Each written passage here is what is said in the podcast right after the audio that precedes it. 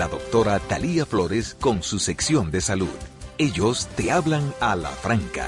Cada sábado de 8 a 10 de la mañana por la nota 95.7. Conoce de todo.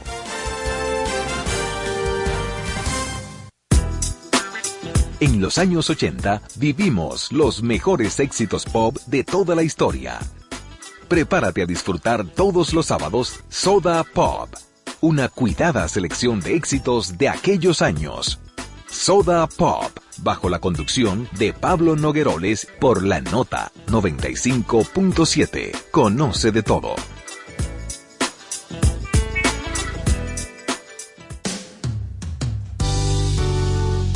¿Sabes cuáles son los síntomas de la diabetes? ¿Conoces sus principales causas? Aprende todo sobre diabetes en Hospital de la Diabetes Radio. Educación, prevención, nutrición, ejercicios y mucho más. Hospital de la Diabetes Radio, todos los sábados a las 2 de la tarde por la nota 95.7.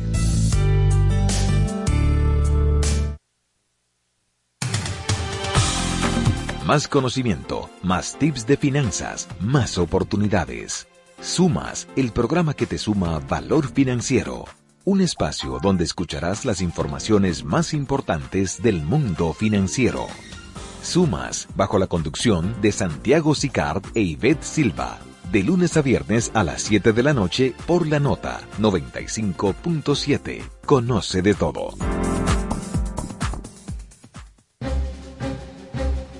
En cualquier punto del planeta Tierra y más allá. Freites y su gente, una radiorevista con análisis y comentarios del acontecer político y económico, además de la asesoría en finanzas y mercadeo, con la participación de periodistas, políticos, economistas y mercadólogos. Freites y su gente, de lunes a viernes a las 12 del mediodía por la nota 95.7. Conoce de todo. Te acompaña la nota 95.7 a la franca llega a ustedes gracias a Superintendencia de Bancos. La información de primera mano, el comentario responsable, el consejo útil y todo lo ocurrido durante la semana están aquí a la franca, donde lo más importante será tu participación. A la franca, desde ahora, por la nota 95.7. Conoce de todo. Saludos día a la audiencia y al pueblo dominicano. Es sábado y ya estamos dando inicio a la emisión de esta semana para compartir con ustedes las noticias e informaciones sobre los hechos y acontecimientos de mayor impacto originados en el país y en el resto del planeta durante la semana que hoy concluye. Estamos agradecidos, plenamente a gusto de este público que nos distingue cada sábado y nos permite entrar a sus hogares, a sus centros de actividades, a sus vehículos y dispositivos celulares para informarse durante los próximos 120 minutos sobre los más palpitantes hechos y acontecimientos Expondremos a la franca, como todos los sábados, comentarios y opiniones. Y para llevarles cada información desde la fuente original, tendremos entrevistas con expertos en temas económicos, políticos, sociales, de salud, educación y deportes en general de ciudadanía. El equipo de producción y conducción opera bajo la coordinación general del periodista Germán Marte y lo integran los, los colegas Bartolomé de Champs, Stalin Taveras, la doctora Talía Flores con la información en salud y este su servidor Carlos Rodríguez Carvajal. La conducción técnica está a cargo del señor Winston Kennedy Bueno y estamos desde los 95.7 FM de la nota Conoce de todo. Para sus opiniones, información y hacer denuncias sobre temas de interés general, pueden comunicarse con Alafranca a través del teléfono 809-541-0957 y desde el interior o sus celulares sin costo alguno al, llamando al 1-200-541-0957. Recuerden que también tienen acceso a las cuentas de redes sociales de Alafranca a través de Twitter, Facebook e Instagram. Esa cuenta es arroba Alafranca Radio, donde contarán con la atención de nuestra community manager, la señorita Evelyn Santos. Es sábado 12 de agosto. Es el día número 224 del cursante 2023, por lo que faltan solo 141 para que inicie 2024. Es Día Mundial del Elefante, Día Internacional del Estudiante y Día Internacional del Disco de Vinilo. El Santoral Católico conmemora este 12 de agosto la vida de Santa Hilaria y de otros 11 santos y beatos canonizados por la Iglesia. En las efemérides nacionales, en 1831, Santo Domingo sufre daños importantes a causa de un violento temporal. En 1865, mediante decreto presidencial número 860, el gobierno le devuelve a El Ceibo la condición de común de provincia que tenía en la villa Salva, Salvaleón de Higüey. En 1920, a propuesta del banquero norteamericano Isaías Manning, un grupo de empleados bancarios extranjeros fundan el Santo Domingo Country Club. En 1961, es inaugurado por primera vez, por primera vez, el monumento de recordación en la avenida 30 de Mayo, donde fue ajusticiado, en el lugar donde fue ajusticiado el tirano Rafael Leonidas Trujillo. En 1966, alrededor de las, las 10 de la noche, en la calle Restauración, próximo al arzobispo Mariño de la zona colonial en Santo Domingo, fue baleado por pistoleros desconocidos el excombatiente constitucionalista Ramón Mejía Pichirilo. En 1984 terminan las 13 Olimpiadas Mundiales de Los Ángeles, California, donde el dominicano Carl Pedro Julio Nolasco ganó medalla de bronce, otorgando así al país su primera medalla olímpica en la historia republicana. En 1978, mediante la ley 916, el distrito municipal de Hondovalle del municipio comendador hoy, es, hoy Elias Piña es elevado a la categoría de municipio. Y finalmente, en 2012 concluyen las 30 Olimpiadas, trigésimas Olimpiadas Mundiales de Londres, en que República Dominicana obtuvo dos medallas, oro y plata, recuerdan a Félix Sánchez y queda en el puesto olímpico número 46 del mundo. En el plano internacional, la empresa tecnológica IBM lanza al mercado su primer ordenador personal o IBM Personal Computer en 1900 74, Sudáfrica es excluida de las Olimpiadas Mundiales debido a su política racista del apartheid. En Ginebra, Suiza, en 1949 se firman los acuerdos de Ginebra, que habría de ser la punta angular del derecho internacional humanitario para proteger a los civiles heridos y prisioneros de la barbarie de las guerras. Carlos, con el perdón, Carlos, Hace un momento tenemos en la línea al predictor Jesús Beltré. Eh, ah, bueno. Vamos a darle, vamos a darle no, sí, adelante. se cayó la, se cayó, se cayó, continúa. Ok. Bueno, tan pronto lo tenga Kennedy, me, me da un toquecito y yo de una vez le doy el sí, Sí, adelante tú. Ajá. En 1914, en Inglaterra y Francia le declaran la guerra al, al imperio austrohúngaro en el marco de la Primera Guerra Mundial. Y en 1911 nace el humorista mexicano Mario Moreno Cantinflas. Los combustibles, señores, a través del Ministerio de Industria y Comercio, el gobierno anunció que durante la semana del 12 al 18 de agosto los precios de los, de los combustibles se mantendrán inalterados, excepto el combustible de avión o Abstur.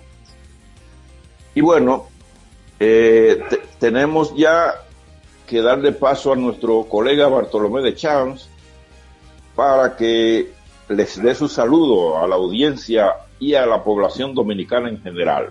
Adelante de Champs. Muy buen día, Carlos. Buen día a todos los amigos que cada sábado nos acompañan, nos conceden el honor de acompañarnos en este su programa a la franca. Gracias por estar con nosotros. A continuación tendremos la predictora Karina Soto de la Oficina Nacional de Meteorología, quien nos orientará sobre las condiciones del tiempo y las alertas de meteorológica para este fin de semana. Muy buen día, eh, predictora Karina Soto. Buenos días. Cielo brumoso y temperaturas calurosas, aguaceros locales con en la tarde.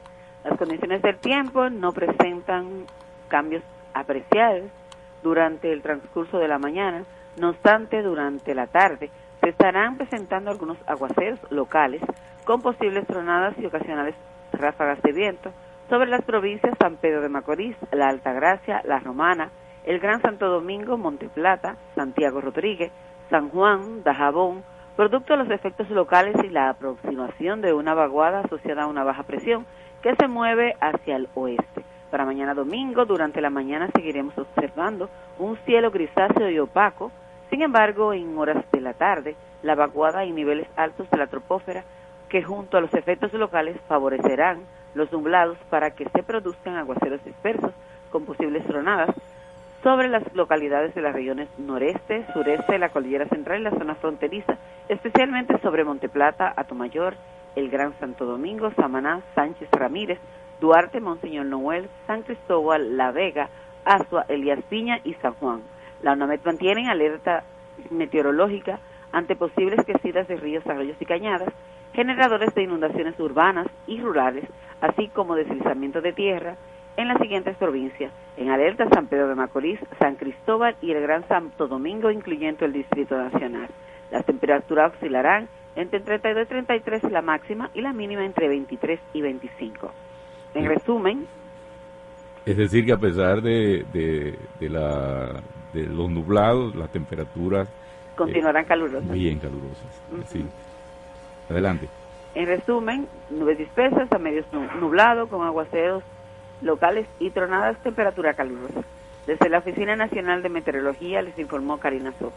Muchísimas gracias a, a la predictora Karina Soto por orientarnos sobre las condiciones del tiempo. Gracias y Buen fin de semana. A la franca, por la nota 95.7, conoce de todo. Dar el primer paso nunca ha sido fácil, pero la historia la escriben quienes se unen a los procesos transformadores, impactando la vida de las personas en el trayecto. Este es el momento para que te unas a la conformación de los colegios electorales y hagamos un proceso histórico en favor de la democracia nuestra democracia. Junta Central Electoral. Garantía de identidad y democracia. Impuestos Internos se consolida como modelo de eficiencia recaudatoria. Más de 1.5 billones de pesos recaudados en dos años lo confirman. Somos más cercanos. 170 mil personas han recibido educación tributaria. Hemos mejorado más de 30 servicios en la oficina virtual, RNC en 24 horas y un facturador electrónico gratuito para MIPIMES. Avanzamos hacia la administración del futuro. Dirección General de Impuestos Internos, cercana y transparente. En las redes sociales también hablamos a la franca. Síguenos en Twitter e Instagram como arroba a la franca radio. Les presento a Juancho. ¿Qué lo que? Juancho era muy obeso. Redondo, manito. El mes pasado empezó el gimnasio. En la primera semana perdió 100 libras. De tener una barriga de Santa Claus, pasó a tener cuadritos en solo tres semanas. Roca y pico. Hoy le dio con 500 libras a pecho. Con apenas un mes de ejercicios, participará en su primer evento de fisiculturismo. No te lo creíste, ¿verdad? Si no te crees lo de Juancho, ¿cómo le puedes creer a alguien que promete duplicar tus ahorros en 30 días? Si ganarte el dinero es difícil, no lo arriesgues tan fácil. Confía tu dinero a entidades supervisadas. Más información en misioncentinela.com. Superintendencia de Bancos de la República Dominicana. Está en el aire a la franca.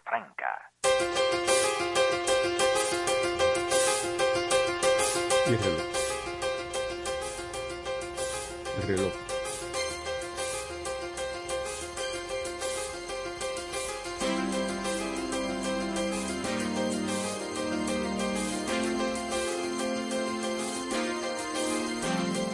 8 16 minutos para, para eh, nuestras oyentes tendremos ahora algún pequeño resumen de qué trajeron los medios para en la semana, el final de la semana.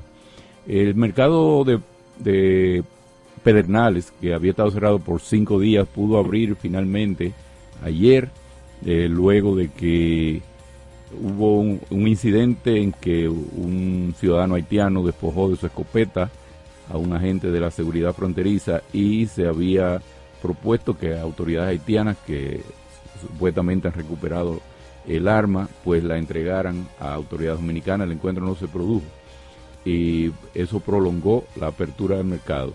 Eh, eh, perdón, eh, prolongó el, cierre del mercado y muchos de los productores tuvieron que trasladarse hacia la zona de Dajabón, en la zona norte fronteriza. Ayer un ciudadano cubano que se vio en una trifulca con agentes de la DGC fue presentado al centro, a un centro médico de la capital con algunos moretones luego del enfrentamiento con las autoridades y donde se le conoce un habeas corpus por eh, interpuesto por sus abogados alegando que el ciudadano eh, fue agredido, eh, fue arrestado ilegalmente y que fue agredido por las autoridades. Parece que también, según un video que se cita, el ciudadano cubano ripostó la, frente a la situación de los eh, a la acción de, los, de la autoridad policial y resultó con un moretón eh, en un ojo que aparece en una foto y llevado a las autoridades. La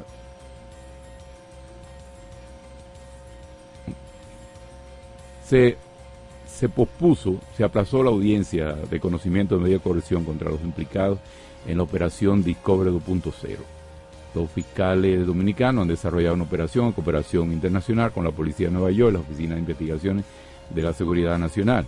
El Tribunal de la Oficina Judicial del Servicio de Atención Permanente aplazó la solicitud de prisión preventiva contra los 24 implicados en la operación Discovery eh, para el próximo viernes. Esa se le acusa de formar parte de una red que a través de medios electrónicos estafó y extorsionó a cientos de personas en Estados Unidos eh, y en República Dominicana. Dice el, el expresidente Leonel Fernández que la Junta Central Electoral vulnera derechos constitucionales con la resolución que prohíbe la propaganda política. La Junta Central Electoral ha llamado la atención sobre los partidos políticos diciendo que no hay, eh, diciendo que la, eh, diciendo perdón, que tengo una seña aquí de nuestro control máster. que eh, dice, la Junta Central Electoral ordenó a las organizaciones políticas retirar vallas, afiches y pancartas, además de realizar vallas diciendo que esto vulnera, eh, dice Leonel, que eso vulnera derechos fundamentales. El comunicado de admisión fue emitido este viernes por la Junta Central Electoral y los partidos se han, buscan una forma. Eh, algunos dicen que las marchas, por ejemplo el PLD dice que una marcha que tenía programada era contra el costo de la vida y por varios reclamos y no política. Bueno, eh, de Chan. Sí, señor. Son parte de las eh, perifecias de la República Dominicana, las peripecias electorales de la República Dominicana. Eh, la resolución de la Junta que se ajusta a las leyes 33 y 1518, ¿verdad? Eh, con sus modificaciones respectivas, se ajustan a las leyes, pero yo siempre he advertido que las leyes cuando coliden, cuando chocan con la constitución, se vuelven papel nada más, porque los derechos fundamentales incluidos en la constitución de la república le permiten a los partidos políticos, a las organizaciones sociales, gremiales, sindicales y hasta a los ciudadanos. En lo individual eh, la libertad de tránsito, la libertad de expresión, de manera que es, eso va a ser un debate permanente en que ambos tendrán razón, unos por, unos por eh, asegurar que se cumplan las leyes y otro por ejercer sus derechos constitucionales. Siempre ha sido así. Además, hay una cosa que yo también veo y es que eh, mientras los partidos políticos se guardarían en su casa, tenemos un presidente reeleccionista que anda movilizándose por todo el mundo y por fuera. Entonces, eso ahí se reflejaría una inequitatividad y una ventaja comparativa que regularmente se reflejan en resultados y en procesos. Es lo que yo pienso. Yo creo que ambos tienen razón. Uno desde el punto de vista legal, la Junta, y otro desde el punto de vista constitucional, los partidos.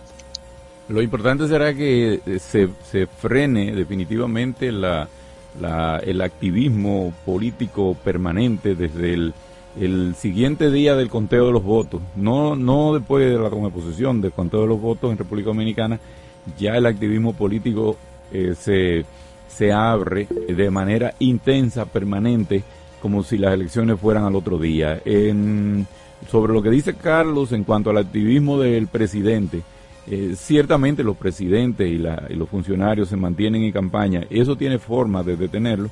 Ya se tiene ejemplos de países eh, latinoamericanos donde han sido llamados la atención los presidentes y donde está prohibido eh, las actividades que puedan parecer parte de la campaña electoral. Así es que la ciudadanía lo que debe esperar, lo que espera es que tanto de un lado como del otro, tanto gobierno como oposición, dejen el país vivir en paz por un tiempo, porque esa eh, eh, quisquilla permanente con el problema electoral eh, no solamente tiene inquieta a la gente, sino que eso muestra cuál es el interés que hay.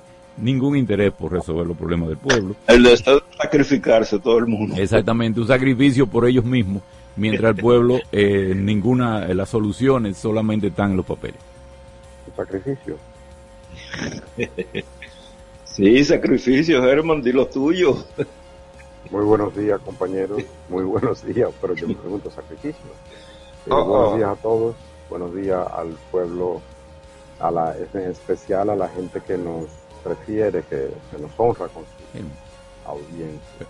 Eh, yo, antes de entrar en el, plano de la política, yo quisiera, eh, de Chan, Carlos y amigos, referirme al, incidente en la que un ciudadano cubano eh, abofetea a un agente de la... Es cierto, en la, las calles, y perdonen ustedes que cambie de, tema, sí, porque vuelvo a la política pronto.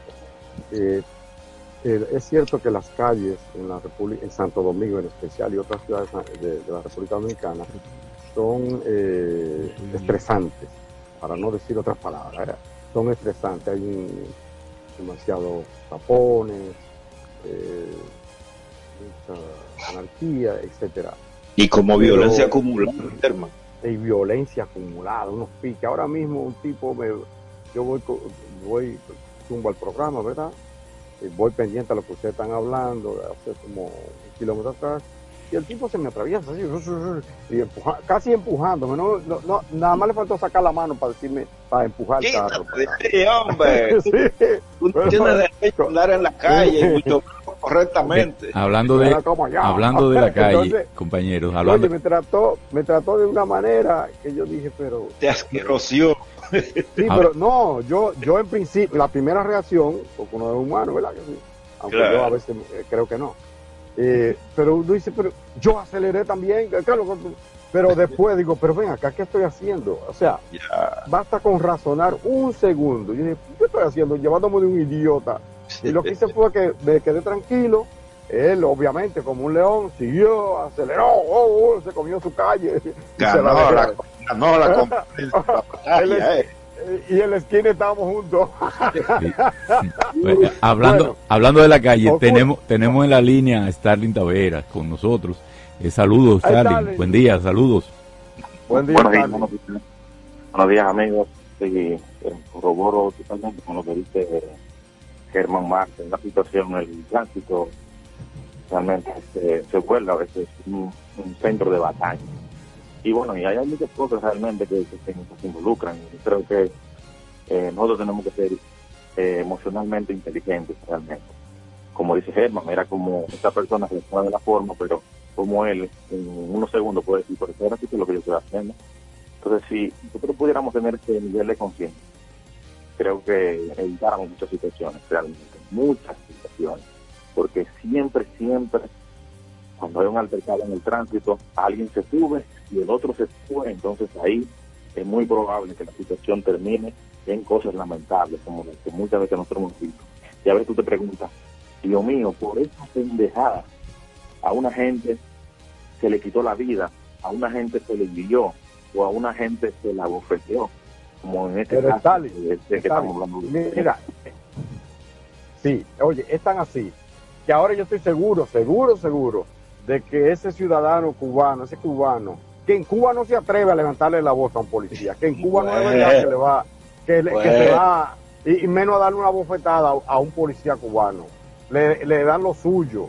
Es más, no, es, que no se va a atrever, es que no se va a atrever. Aquí ya le dieron a él su, aparentemente le dieron su consejo, lo vi con un ojo bollado, no estoy de acuerdo con eso tampoco, pero ese ciudadano ya se, se lo ganó, no, nadie se lo gana así, eh, ni, el policía tampoco, no, eh, él, ganó, él se lo ganó. él lo provocó. Hay que, hay que decirle a la gente que tal acción genera tal reacción. Sí, pero que no. Pero, que él hizo fue humillante. Sí, pero no, no puede. Sí, pero no, eh, no, no así, Carlos, porque si vamos a eso, entonces cada vez que un ciudadano eh, violente la ley se gana un bofetón, no no, no. El, policía se ganó el bofetón porque, porque le hizo fotos a su cosa, tampoco. Es decir, ahí lo que lo que corresponde es que se le aplique toda la ley al tipo. Y es más, que hasta que lo voten de aquí del país, si es preciso. Por, por abusador, por... y hay varias, hay varias lecturas ahí, Germán. El tipo parece que no, era, no está muy legal que se diga. También, esa es una. Pero otra, otra, mejor por eso él reaccionó tan violento ante la fotografía. Pero que él, oye, él le habla, él le habla y los policías entran en, entran en todas. Tú le hablas suave, le habla bien. Y bueno, hay policías que son... Eh, eh, sí, ah, no, no, hay policías que son verdaderamente arbitrarios y te, te tratan mal. Pero, vamos, lo que estoy hablando es que aquí hubo un exceso del, no del policía, en este caso, en este caso, es del ciudadano, del, de la persona, del, extranjero en este caso. Y me pregunto yo, ¿y si hubiese sido un haitiano, un morenito que le... Eh, Eso digo yo. que le da una galleta, ¿cuánto... ¿Cuánto? Oye, ni una, ni una tambora. lo hubieran hartado a tiro, seguro. A tiro o a palos. Entonces lo muelen a palos. Eh, eso también hay que verlo, ¿verdad que sí? El trato ahí en ese caso. Pero bueno, eso no se puede tolerar. Yo creo que esa, mira ahora ese muchacho, porque es un, hombre joven, está ahora preso, le incautaron el le incautaron el carro, ya tiene ese antecedente. Quién sabe si un enemigo de ese policía que quisiera encontrárselo por allí. Vi que, el director, vi que el director de Instrand está postulando porque se le cancele la licencia. Estoy de acuerdo con eso. A ese tipo no puede andar con una licencia, como muchísimos otros que andan por aquí. Eso quería, eso quería apuntar. Yo sé que ya vamos casi a la pausa. No sé si Kennedy nos, nos orienta a tener la pausa ya. Si vamos a la pausa y volvamos con el tema político en un segundo, ¿verdad, Stalin de Chan? Adelante, sí, señor. Aprobado. A la franca, por la nota 95.7, conoce de todo.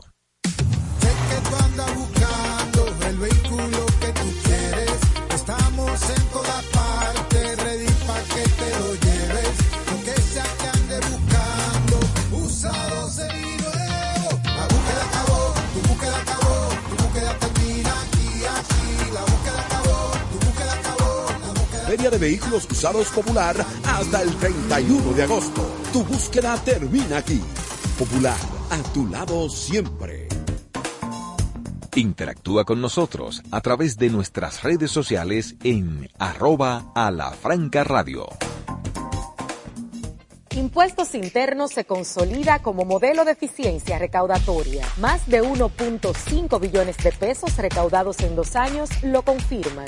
Somos más cercanos. 170 mil personas han recibido educación tributaria. Hemos mejorado más de 30 servicios en la oficina virtual, RNC en 24 horas y un facturador electrónico gratuito para MIPIMES. Avanzamos hacia la administración del futuro. Dirección General de Impuestos Internos, cercana y transparente. Les presento a Juancho. ¿Qué lo que? Juancho era muy obeso. Redondo, manito. El mes pasado empezó el gimnasio. En la primera semana perdió 100 libras. De tener una barriga de Santa Claus, pasó a tener cuadritos en solo tres semanas. Roca y pico. Hoy le dio con 500 libras a pecho. Con apenas un mes de ejercicios, participará en su primer evento de fisiculturismo. No te lo creíste, ¿verdad? Si no te crees lo de Juancho, ¿cómo le puedes creer a alguien que promete duplicar tus ahorros en 30 días? Si ganarte el dinero es difícil, no lo arriesgues tan fácil. Confía tu dinero a entidades supervisadas. Más información en misioncentinela.com. Superintendencia de Bancos de la República Dominicana. Está en el aire a la franca. Bueno, ya son las 8.32 minutos aquí en Alafranca. Gracias por seguir en sintonía con, nosotros. Luego de esta introducción, reflexión, eh, realmente creo que hay que apuntar, antes de, evidentemente, continuar con el tema político que se introdujo anteriormente, es apuntar lo que ya somos, Bartolomé, dice la Oficina Nacional de, eh, Estadísticas, que ya somos 10.7 millones de habitantes. Eh, apenas un crecimiento de 1.10%, creo, si mal no recuerdo. Muy moderado muy moderado. Eh, es un dato que ha irrumpido realmente en estaba siendo esperado, son datos preliminares los que se los que se han dicho. Las mujeres llevan la delantera aquí en el país de acuerdo a lo que ha dicho la, la ONE. Sin embargo, a más de uno ha dejado de sorprender que mucha gente decía no, porque que nosotros debiéramos ser ya como de 14 o 15 millones de gente. O sea, mucha gente mucha gente le ha sorprendido, eh, vamos a decir, la tasa moderada, como bien dice Bartolomé, de crecimiento que ha experimentado el país de acuerdo a estos datos. Eh, recordemos que el último censo data del 2000, 2010 y también hablaba más o menos de una cifra similar. Creo que el crecimiento ha sido de un millón y tantos de personas eh, relativamente hablando y las provincias con mayor densidad poblacional siguen siendo el Gran Santo Domingo, entre ellos el Distrito Nacional, la provincia de Santo Domingo, evidentemente, Santiago, eh, San Cristóbal y no recuerdo cuál es la otra demarcación que también eh, está dentro de las más pobladas del país. Creo que la Santiago. Altagracia. La Altagracia. La Altagracia, la número 5. Ahí estas... Casi medio millón, cuatrocientos mil y pico. Exacto, estas demarcaciones según indica la estadística, abarcan más del 50% del total. Entonces ahí también nos, nos refleja un dato que ya sabemos, una situación que nosotros ya sabemos, que es el tema de de la urbanización o gentrificación, como dicen por ahí, eh, un término que se utiliza para hablar de la concentración de los ciudadanos en zonas urbanas. Y también te dice, bueno, ¿qué tú tienes? El Gran Santo Domingo, evidentemente, donde está la mayor cantidad de empleos, la Altagracia, donde está el desarrollo turístico.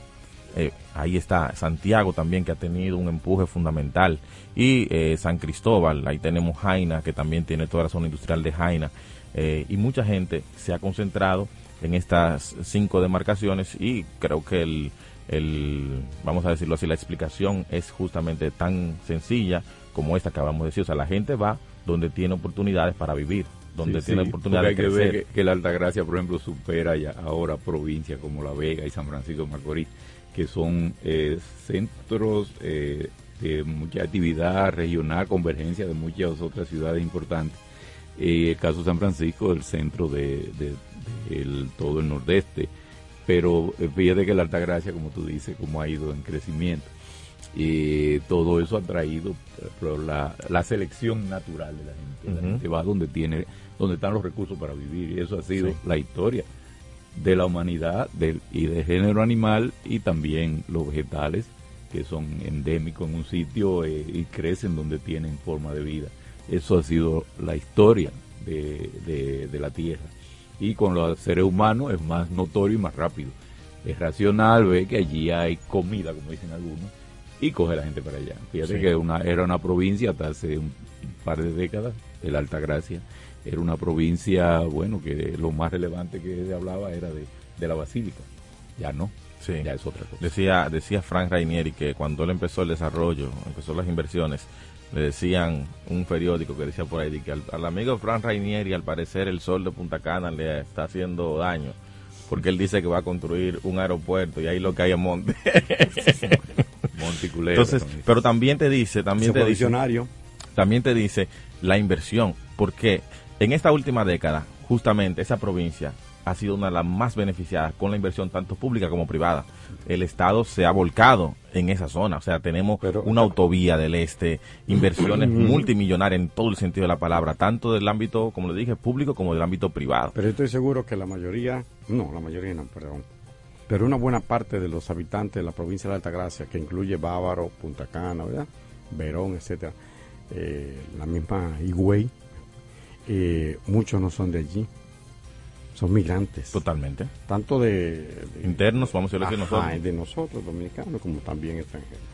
es que ahí está la gallina del huevo de oro. Sí, ahí eso, eso tiene que ver entre los resultados. Miren, hay una cosa que ah, es ostensible, innegable dentro del censo y es la que registra una un importante descenso en la tasa de natalidad. Sí. Eh, en la República Dominicana es innegable que las mujeres han dejado de parir. Hay una eh, tendencia a, sí, a, parir menos, ya familia de, menos gente. De La cantidad de antes. Y dice que de 3.2, que sé yo, bajó a 1.6 la tasa de natalidad en relación con el último censo. Y otra cosa, pero hay otra cosa que es también ostensible y es que la, la, esa, ¿cómo te digo? La, el estigma que adquirió ese censo por los inconvenientes y los problemas en los procesos, yo creo que es lo que aviva y estimula a ciertas dudas de la población en los resultados, ¿no? Eh, para nadie es un secreto que durante el proceso hubo muchísimas denuncias de que los empadronadores no visitaron determinados lugares, etcétera, etcétera, y eso naturalmente se refleja en la percepción de la población con respecto al proceso. Sí, hay, un, hay mucha crítica de que gente que dijeron, ah, por mi casa no vinieron, y es verdad, a mí no me cesaron, y es verdad, pero eh, Miosotis Riva, que es la directora de la Oficina Nacional de Estadística, explicaba que los, las, ah, ¿cómo se dice? las herramientas estadísticas no implican un conteo 1, 2, 3, 4, hasta llegar a los 10 millones 700 mil, sino que puede haber una proyección, ¿verdad?, del crecimiento, de Chan puede mejor que nosotros entender ese punto, una proyección, por ejemplo, y les, les digo, tú tienes que aquí hay empresas serias, encuestadoras, que eh, somos, por ejemplo, como 7 millones y pico de, votantes, ¿verdad que sí? Y ellos, ellos, ellos hacen una encuesta con 1.200 gente y te hacen una, una, una muestra, como ellos dicen, eh, eh, representativa en proporción a la, a la población de, cada región, pam, pam, pam, y en los estamentos sociales. a los estratos sociales te dice, bueno, clase media, clase que entonces te, te, en los barrios tanto, en los sectores más ricos tanto, en Higüey tanto, en La Vega tanto, y así, te cogen muestras. De 1.200 gente, de más de 10 millones de gente. Y, y, y muchas de esas encuestas aciertan, así que se dice, aciertan. ¡Pum! Pero, pero no, no, es lo mismo la encuesta que el censo. Lo sé, lo sé, estoy claro, estoy, claro. Lo que quiero decir que son que hay herramientas. También tiene lo que se denomina ley de probabilidad. Sí, sí, sí, sí. es probable que en una proyección haya acierto, pero también que haya equivocación. Sí, sí, hay un, hay un porcentaje de... Es cierto, pero yo estoy diciendo la compara, estoy haciendo la comparación de lo que es las herramientas estadísticas, que la estadística no es matemática pura y simple. ¿Comprende? A ese punto me refiero. Yo creo que bueno, ese es el dato que da estadística y que, y que hay que esperar. Todavía faltan muchos, muchos datos eh, de ese censo que tienen que ver con, con la migración, que tiene que ver con una serie de, parámetros fundamentales. Eh, pero sí creo que es importante que hayan dado estos, estos resultados que son vitales para tomar, para tomar decisiones políticas, para la planificación del desarrollo. Tú no puedes en tu casa saber cuántas libras de arroz tienes que comprar si no sabes si, si son cinco o seis gente. ¿Cuánto van a comer? cuando, cuando tú haces una fiesta en tu casa, tú dices, ¿cuántos vienen? Fulano, ¿cuánto tú traes? Ah, yo traigo dos personas y va el hijo mío con, con con nosotros y va que si yo quién, y, ay, ah, voy, fulana, tú, ah, fulanito, no, nada más, pues ya, ya eso está hasta planificado, los cumpleaños, la gente dice, espérate, lo vamos a hacer con 20 gente, nada más invitan 20 niños, porque si invitamos 50 no es lo mismo, no da el arroz, no da el, el, bizcocho. Entonces, ese censo es fundamental. Qué bueno que ya por lo menos sabemos cuántos somos. Yo creo que puede ser uno más, uno menos, 100 más, 100 menos, pero ya sabemos más o menos por dónde andamos. Hay que recordar que Haití tiene más o menos la misma población que nosotros, de modo que entre Haití y República Dominicana, esta pequeña isla de 77 mil kilómetros cuadrados, 48 mil de nosotros, 23 mil de, y pico de Haití, ¿verdad? Así es, de hecho, no me acuerdo. Pero bueno, así es, menos de 30 mil kilómetros tiene Haití, nosotros 44 mil. Tenemos entre los dos 22 millones, mal contado, 22 millones de gente. Cuba tiene, tenía en el 2002 como como ¿cuánto de que tiene Cuba? Tiene como, como 11 millones también. De manera que nos, y es más grande que, la isla de Santo Domingo. De manera que Guatemala, por ejemplo, tiene 17 eh, millones de, de habitantes, es el más poblado porque, porque los demás, Costa Rica, Nicaragua, Honduras, etcétera, no llegan a la, a la población que tiene República Dominicana. Así que somos una potencia también económica. Si nos, si nos viéramos como tales, eh, no solo económica, también poblacional. Es decir, estamos, hablando que, es relevante este dato. Es importante, eh, ahora que yo estaba esperando eh, para referirme a lo que decía Germán últimamente sobre la, distribución y la aplicación de los recursos y las acciones. hay algo que, y lo cita mucha gente, el modelo altagraciano, eso es un, un artículo eh, a principios de los 90 de Ramón Rosario, creo que se llama, un economista que hasta fue profesor mío en, en, la maestría de Ucamaima. Eh, él planteaba el modelo, eh, hablaba del modelo altagraciano, que es el modelo económico que se plantea rogar a la Virgen para que actúe en la creencia de la gente. Es un modelo. Pero, pero lo que dice Germán y lo que para lo que se hacen los censos y estos conteos contradice ese modelo. O sea, si usted tiene la creencia en que la Virgen va a resolver, bueno, pero la Virgen no puede dar un salto volando por encima las previsiones. La Virgen podría entonces influir en los que aplican eh, eso, los modelos que provienen de, esto, de estos estudios. Los censos permiten planificar las políticas de los gobiernos, pero no todas las políticas van en el mismo sentido, va de acuerdo al carácter del gobierno que se tenga. Y además el censo, los, el censo, como decía Carlos, el censo es abarcador, eh, tiende a, le permite a los eh, desarrolladores, como se dice, trayendo la palabra del inglés, a los emprendedores y a los a la gente que trabaja en diferentes tipos de proyectos que pueden ser sociales, no necesariamente económicos, le permite dirigir la acción, no solamente por la cantidad de la gente, sino la calidad. La calidad no es que son mejores o peores, sino qué tipo de personas, a qué tipo de personas se dirige un proyecto. ¿Qué consumen? ¿Qué hacen? Eh, sí, exactamente. ¿Qué hace? ¿Cuáles son sus gustos? Por ejemplo, si, eh, si usted vende helado, eh, su proyecto tiene que saber cuánto en la zona, cuántos niños hay. Eh, bueno, ya muchos adultos, pero sobre todo interesa las edades, el área, la, la posibilidad de consumo de la gente. Todas esas cosas se hacen y se parten del censo, muchas encuestas que se hacen después para, para los proyectos tienen su base en los datos del, del, censo, se apoyan en lo que es el censo. Por tanto, el censo es una herramienta de desarrollo y eh, le damos un mentiz a la gente que se atrevió por politiquería y por eh, eh, y, malquerencia a llamar a la gente hasta no dejarse censar, eso es un crimen. y al Estado, y al Estado le sirve como herramienta para determinar y producir servicios. No, y de hecho, y de hecho, eh, proyectos internacionales no son aplicables en un país donde no se sepa quién son. Bueno, yo quiero dar un giro ya tenemos un giro censal, ya sabemos cuántos somos 11 millones eh, 10 millones 700 oye Germán dice ya sabemos cuántos somos y a él no lo censaron. A, mí me censaron. Ah yo creí que te había dicho que no. A mí me censaron incluso me esperaron. Ah si no te hubieran censado tenías que decir saber cuántos son ustedes no lo que no le censaron lo que tiene que hacer es que cada vez que vean 10 millones 760 mil 28 diga y más 729 le ponen una rayita. Bueno eh, esa es la que tenemos a nivel del censo. en el plano de la política, yo quiero pasar a la política. No sé si Talía ya está con nosotros, pero la vamos a llamar en breve. Ah, ok, tomaré, un, tomaré un, minuto para la política, que parece que coge cuerpo, coge, han puesto el pie en el acelerador.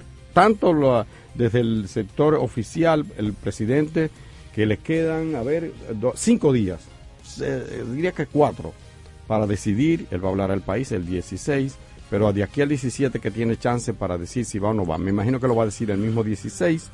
Y bueno, ya es evidente que el, presidente buscará la Tienen la fanfarria y, toda la Sí, sí, difícilmente que nos dé una sorpresa en ese sentido. Se va a dar lo que todos estamos esperando. De manera que por ese lado está ahí. El gran desafío que tiene el gobierno es no caer en el gancho que han caído todos, todos, todos no solo lo del gobierno central, también los candidatos a reelección desde la sindicatura, diferentes alcaldías del país, que usan los recursos del Estado. Y eso es una lucha muy desigual. Por un lado, y ha dicho que no quiere que, se usen, pero bueno, eso es difícil, difícil. Solo que él mismo ponga el ejemplo y, de, y, haga, y, y le ponga freno a eso. Ya veremos. En el plano, en cuanto a la oposición, Stalin, Carlos, eh, veo una situación todavía difícil para un frente eh, opositor que incluya a la Fuerza del Pueblo y al PLD. ¿Qué se estaba rumorando? Y el PRD Mi hermano me corrige, me, corrige, que no es rumorando, que es rumore, ¿cómo es? Rumoreando. Rumoreando. Sí, rumoreando. Pero yo, yo siempre me equivoco y digo rumorando.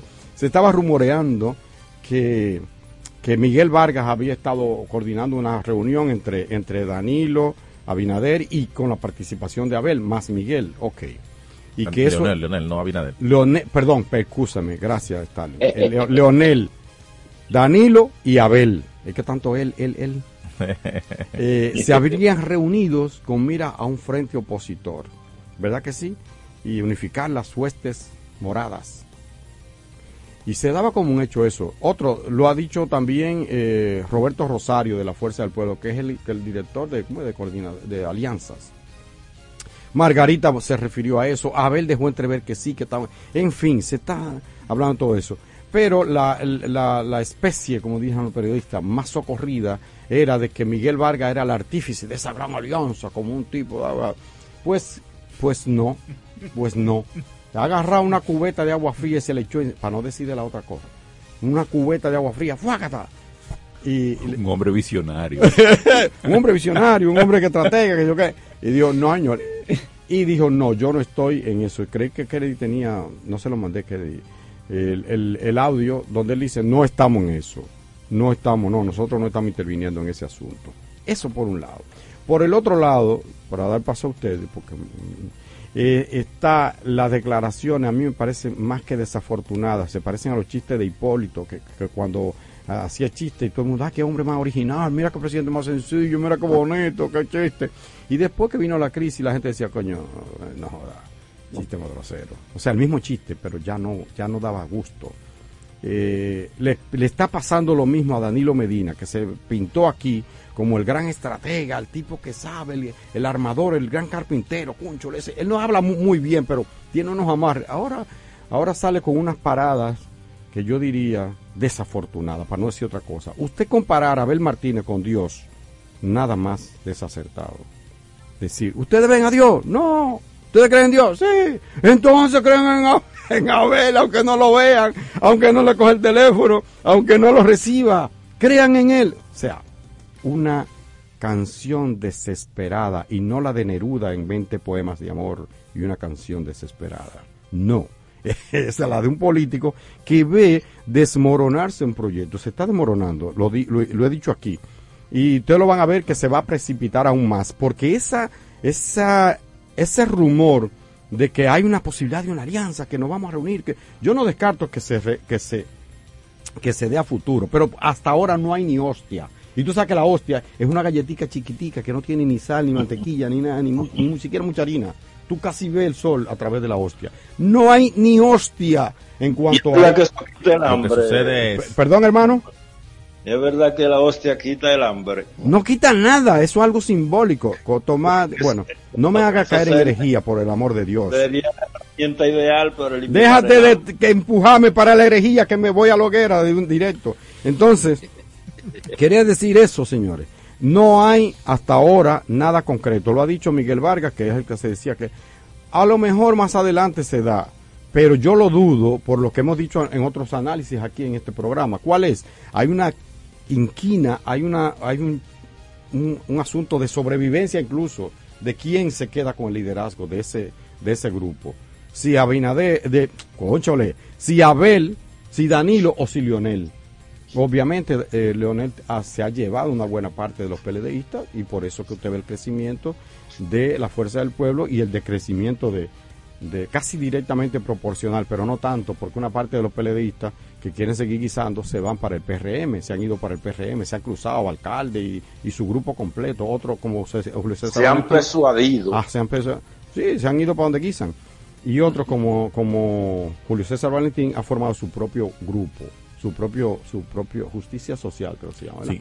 Lo que sucede y creo yo que la gran diferencia la gran situación de la alianza la gran impedimento de la alianza es aparte del, del de las heridas que hay verdad personales entre los dos grupos que deberían encabezar esa alianza por todo lo que ha pasado ahí nadie cree en nadie. Dice, nadie cree en nadie. ellos, no son rencorosos. El grupo del de, expresidente Leonel Fernández evidentemente no confía nada en el del expresidente Danilo Medina y viceversa. Y viceversa. Y viceversa. Creo que ese es un principal impedimento para un posible acuerdo. Pero también hay otra cosa de hecho. Y es que cuál ha sido el debate entre esos dos grupos. ¿Cuál ha sido el debate? El debate ha sido es quién es la segunda fuerza opositora. Ese ha sido el debate. Entonces, la primera nivel de alianza debe de ser, evidentemente, lo relacionado a las elecciones municipales. 18 de febrero. Y las alianzas, alguien tiene que encabezarla. Entonces hay que ceder.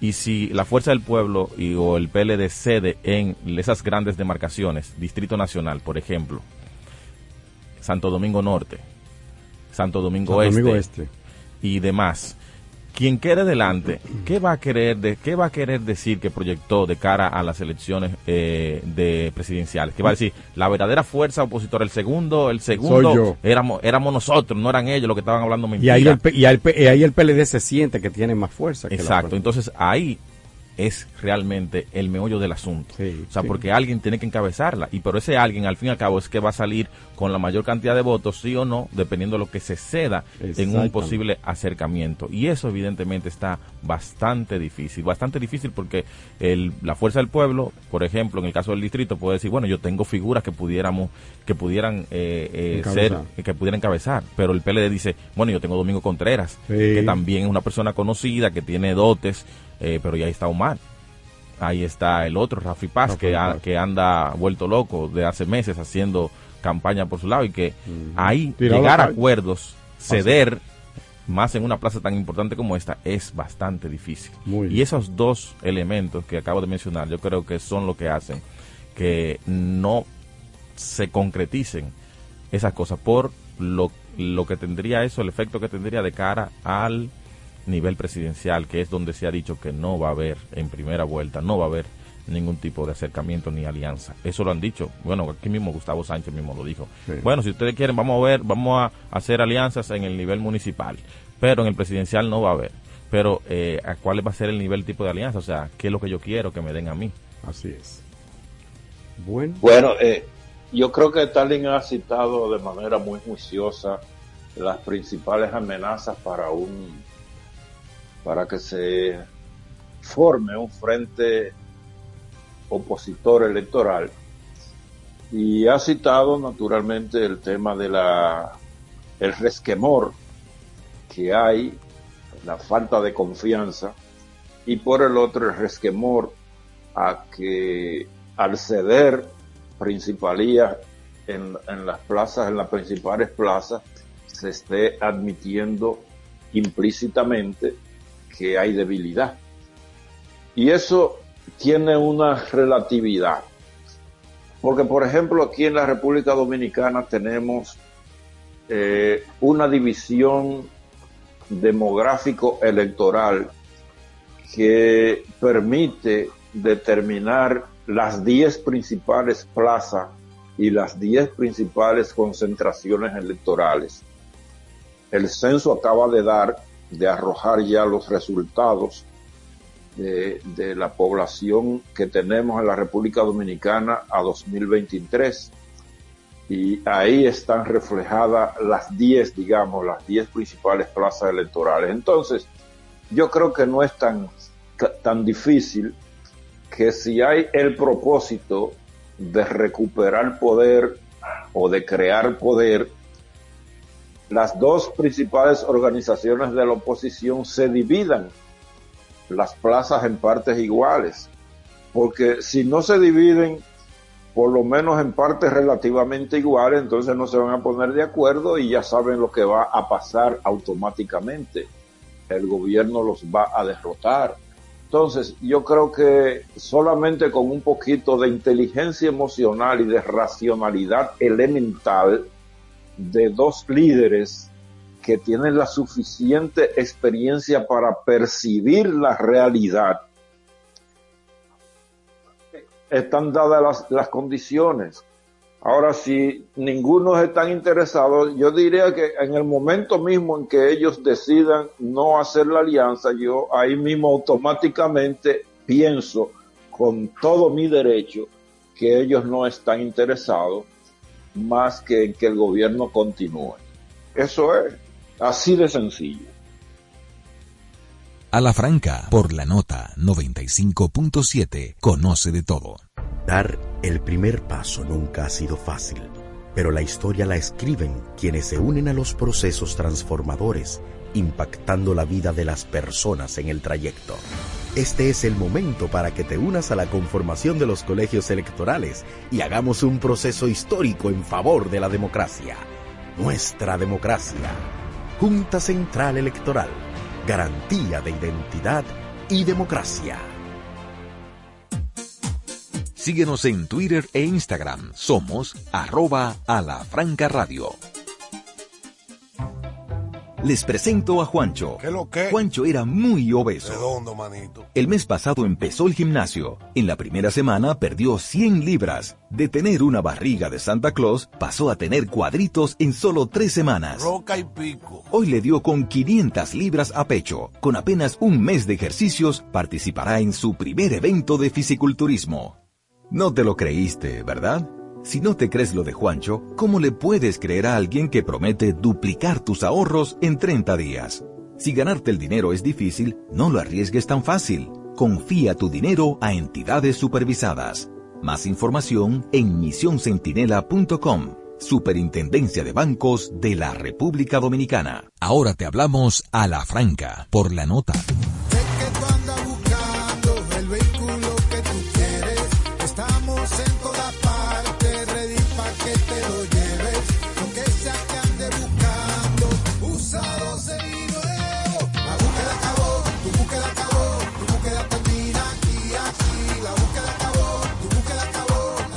Feria de Vehículos Usados Popular hasta el 31 de agosto. Tu búsqueda termina aquí. Popular, a tu lado siempre. La prevención es la clave perfecta para vivir mejor. Te invitamos a conservar la salud. Escucha los consejos de nuestros especialistas.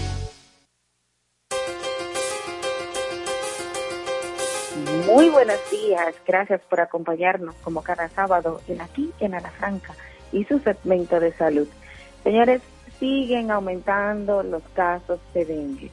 No son ni uno ni dos los que hemos recibido. O sea, el dengue realmente sigue aumentando y eso es algo que debe llamarnos eh, realmente pues en atención a toda la población nacional.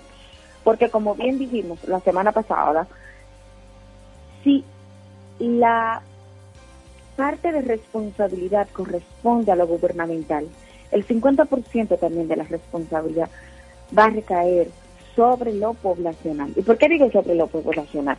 Señores, si usted sabe que en estos momentos nosotros estamos diciendo y las diferentes sociedades también están hablando sobre el incremento que hay de los casos de dengue, pues entonces tiene que tener más cuidado con el asunto de la recolección de agua, porque justamente es ahí donde crece el mosquito. O sea, hay una parte de responsabilidad del ciudadano y a eso me quiero referir en el día de hoy. Si usted en su casa tiene un criadero de mosquitos, tiene que eliminarlo. O sea, hay que descacharrizar. Nosotros no podemos esperar que las autoridades vayan y tomen cartas sobre el asunto en algo que tiene que ver con gerencia desde el punto de vista personal. Si usted tiene un área donde colecciona agua, señores, yo he visto gente que, con, uh, para ponerle un ejemplo, hace aproximadamente unos, unos cuantos años atrás, donde yo vivía atrás, a alguien se le ocurrió la brillante idea de construir una pileta, por así decirlo, una pileta y no se bañaba. Desde mi edificio yo veía esta pileta llena de agua, llena de agua, verde, con lama. Entonces, explíquenme. Eso es parte de la responsabilidad del ciudadano. Vuelvo de nuevo a insistir con los síntomas. Los síntomas son dolor de cabeza, dolor en las articulaciones, dolor muscular, dolor abdominal. Y cuando ya el paciente tiene dolor abdominal, entonces ya se convierte en lo que son signos de alarma. Señores, nosotros hemos visto gente que va con dolor abdominal, que va con fiebre, lo confunden y creen que es una apendicitis que el paciente tiene y lo que tiene es dengue. Entonces, de ahí también el llamado de la condición de examinar clínicamente bien al paciente. No vamos a dejar de insistir en que esto es un llamado no solo a la población en general, sino también a aquellos que intervienen en la parte de la medicina. Entonces, cuando digo de la medicina, es que existen protocolos que vienen haciéndose desde hace años, personas que han invertido su tiempo y han dedicado todo ese trabajo para hacer las cosas bien. Entonces, ya hay, ya hay protocolos establecidos, hay normas establecidas, ya la población sabe que con estos síntomas debe ir al médico, debe ir al médico. ¿Por qué? Porque el dengue con una buena hidratación, buena hidratación, si se le puede poner dos días en venoso, no se va a complicar. Y sus complicaciones generalmente tienen tendencia al pulmón y también al hígado. Entonces, hoy más que referirme de sintomatología es un llamado de atención a la población. El dengue puede quitarte la vida, pero también parte de la responsabilidad, eso es uno como tal. Si usted tiene fiebre, dolor de cabeza, mialgia, saltralgia, o sea, dolor en las articulaciones, no se quede en su casa. Si se manda a su casa porque realmente no tiene tanta sintomatología, sus plaquetas están dentro de los límites normales o se acercan a la línea del borde y usted puede mejorarse y tratarse con hidratación bioral. Hágalo, tómese el agua, tómese los electrolitos. Nosotros aquí nunca hablamos de tratamiento, pero en este caso sí quiero hacerlo. O sea, el dengue se combate con qué? Con agua. Agua, líquidos, líquidos. Entonces hay otro gran problema, la gente se automedica con acetaminofén. No, no debe ser. No debe ser por una sola y sencilla razón, que también medicamentos que se consumen muy asiduos, en dosis quizás no adecuadas, también pueden afectar el hígado. Entonces, por eso usted va a ver algo que se llama hepatopatía, va a ver las transaminasas elevadas y lamentablemente entonces el paciente tiene otro tipo de complicación, no a la automedicación. Eso de que yo me voy a tomar un acetaminofén cada seis horas, cada ocho horas, tiene que dejar que el médico lo prescriba. ¿Por qué? Porque el médico va a estar atento a si usted tiene las transaminasas elevadas, lo que traduce cómo está su hígado. Y esto más bien en esta mañana de hoy, y lo digo con toda sinceridad y con el corazón prácticamente a flor de piel, es un llamado de atención que todos juntos podemos lograr grandes cosas con relación al área de la salud, sobre todo con el dengue, porque ya nosotros somos expertos en dengue. el dengue viene con nosotros desde hace años y no es posible que existan complicaciones, mucho menos que quieran registrar muertes por dengue, cuando la población puede ayudar y también la parte gubernamental. Cada quien tiene su cuota de responsabilidad y si nosotros sumamos, vamos a hacerlo para sumar bien. Vamos a descacharrizar, vamos a ver en qué lugar se puede guardar el mosquito, vamos a estar atentos a cuáles son los síntomas que presentamos para ir a un especialista, para acudir a una cita temprana, para acudir a una emergencia temprana y así nos vamos a evitar complicaciones. Hoy tratamos de hacer un resumen breve. Tenemos invitados de lujo y por eso hasta aquí terminó su segmento de salud en Alafranca. Vamos a una breve pausa, Kennedy. Alafranca, por la nota 95.7, conoce de todo. Impuestos Internos se consolida como modelo de eficiencia recaudatoria. Más de 1.5 billones de pesos recaudados en dos años lo confirman. Somos más cercanos. 170 mil personas han recibido educación tributaria. Hemos mejorado más de 30 servicios en la oficina virtual. RNC en 24 horas y un facturador electrónico gratuito para MIPIMES. Avanzamos hacia la administración del futuro. Dirección General de Impuestos Internos. Cercana y transparente. Síguenos en Twitter e Instagram. Somos arroba a la franca radio. Dafne Guzmán te espera cada sábado con un contenido fresco y de interés para ti. De calle con la nota, de 12 del mediodía a 2 de la tarde. Este y todos los sábados, escúchalo por la nota 95.7. Conoce de todo. Una república consciente. Porque esta sociedad está atenta de todo lo que está pasando. Una república crítica. Señores, es que el periodismo no está para aplaudir, está para cuestionar. Una república transformadora. Los cambios sociales se generan en el día a día. La república. Radio para ciudadanía consciente, crítica y transformadora. De lunes a viernes de 4 a 5 de la tarde por la nota 95.7. Está en el aire a la franca. A la franca. Gracias, muchas gracias por seguir en sintonía con nosotros. Esto es a la franca por la nota la 95.7 FM, como cada sábado de 8 a 10 de la mañana. Bueno, amigos, ahora nos acompaña aquí en cabina eh, un representante de una congregación a la que yo le tengo un gran respeto y admiración por la forma en que se conducen en la sociedad, los aportes que hacen. Ellos son los testigos de Jehová, muchos de ustedes lo conocen. Eh, nos acompaña Jimmy Acosta Just. Ese apellido me acuerda a un embajador, Robert Just. sí, él es el portavoz auxiliar de los testigos de Jehová y viene a hacer un anuncio que a mí me parece interesante. Buenos días, Jimmy. Sí, buenos días. Gracias a todos por darnos la oportunidad de estar en este espacio a través de distinguido medio puede llegar a, muchas personas, a toda su radio audiencia y estamos muy contentos de poder, eh, así como a todos los que nos escuchan y a ustedes también aquí en cabina, invitarlos a esta serie de asamblea, esta temporada de asambleas regionales que tenemos los testigos de Jehová en este 2023, que se titula Tengan paciencia. Ay, espérate, páralo ahí. Yo creo que ten paciencia conmigo, tú sabes que eh, vamos a ejercerlo, vamos a practicarlo. vamos a practicarlo ahora mismo. Tengan paciencia. ¿Por qué es? Yo tengo la sospecha, pero a ver, ¿por qué ese tema que me parece tan interesante? Bueno, además de que la paciencia es uno de los es una de las cualidades que tiene el fruto del Espíritu de Dios. Cada vez que los tiempos van pasando y que estamos viendo este periodo crucial de la historia humana, se está haciendo cada vez más necesaria.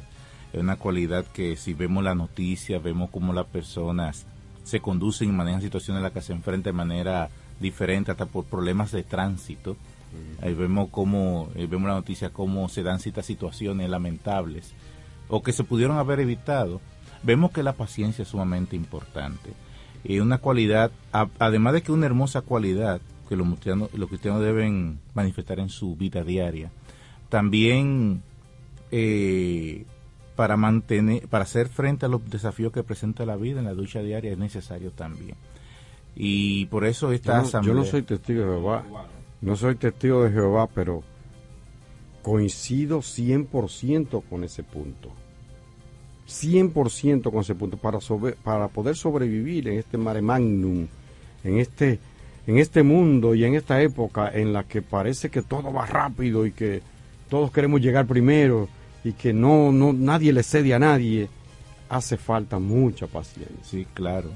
Eh, en la asamblea tenemos eh, una asamblea de tres días, es un programa el cual eh, tiene seis sesiones durante esos tres días, viernes, sábado y domingo, y venimos realizándola desde junio y terminaremos ahora en septiembre.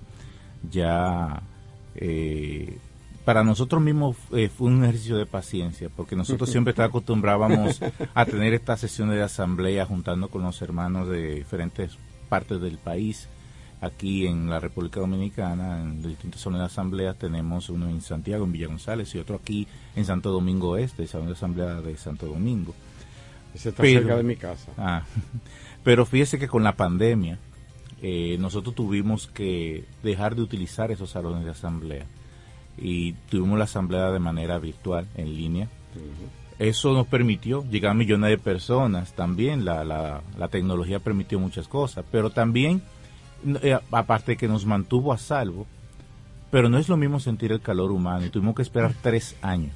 Ahora, en el 2023 estamos volviendo a reunirnos de esta manera y estamos muy contentos de hacerlo así, de estrechar y sentir ese calor humano, de hacer comunión y vida ahí en, en las asambleas y, y aprender juntos sobre esta magnífica cualidad, porque sabe que eh, hay diferentes aspectos eh, en la vida de la persona que necesita manifestar paciencia. No es ustedes, pero no es la misma forma en que uno trata a las personas de su casa que como uno trata a los compañeros de trabajo o como uno trata a los familiares que no viven con uno. Y con todo, de alguna manera, uno manifiesta distinto grado de paciencia.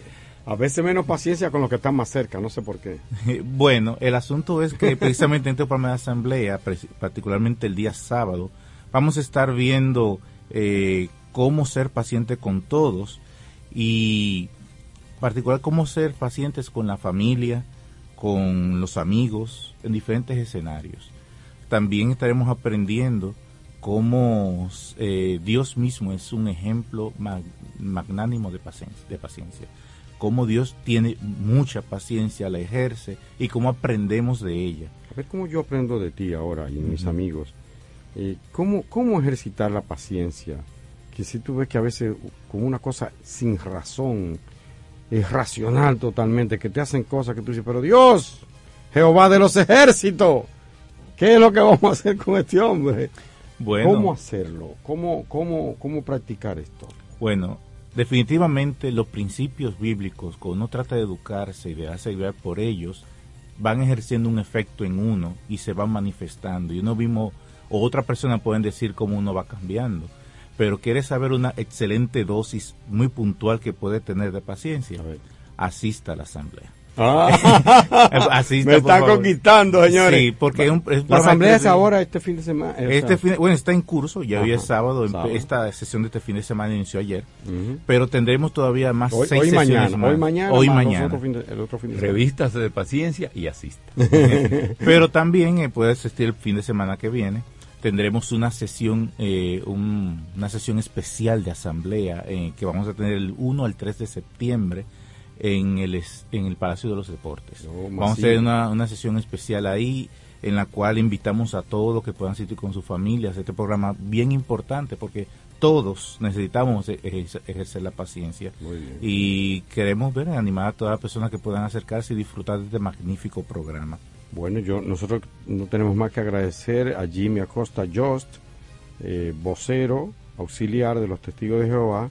Eh, yo tenía invitado a José Luis Rodríguez, mi buen amigo, eh, que ha, venido otras veces aquí con nosotros. Pero bueno, que usted lo ha hecho magnífico también. No, pero estar a la altura de, de José Luis. sí, sí, sí, bastante. Bueno, vamos a repetir a la gente, a nuestro público, que quiera asistir no no tiene que ser testigo de Jehová, pues es para todo el público. para todo el público en general, para todo el que necesite paciencia, entienda que necesite paciencia, que vaya a la asamblea. Eso debe llenarse ahí. bueno, fíjese algo Comenzando por lo que conducen en la calle y, la autoridad también. Y, los presidentes y, todo el mundo. sí. Eh, las, eh, las asambleas se vienen vendrían terminando este, este programa de asamblea el del fin de semana del 22 al 24 de septiembre. Okay. En, son en español, pero tendremos todavía eh, una sesión en criollo haitiano oh, y otra sesión en lenguaje de señas para sordomudos. Ahí es que Gensi mi amiga Gensi la mm. conductora de aquí, de, la nota, es se, se, desarrolla también con lenguaje de señas. Sí, sí, Ella José Luis. Claro, tratamos de llegar a toda la persona que sea posible, porque un mensaje que es para todo el mundo. Excelente, excelente. Bueno, yo creo que hemos dado una buena noticia en medio de un mar. Bien, tenemos paciencia nosotros.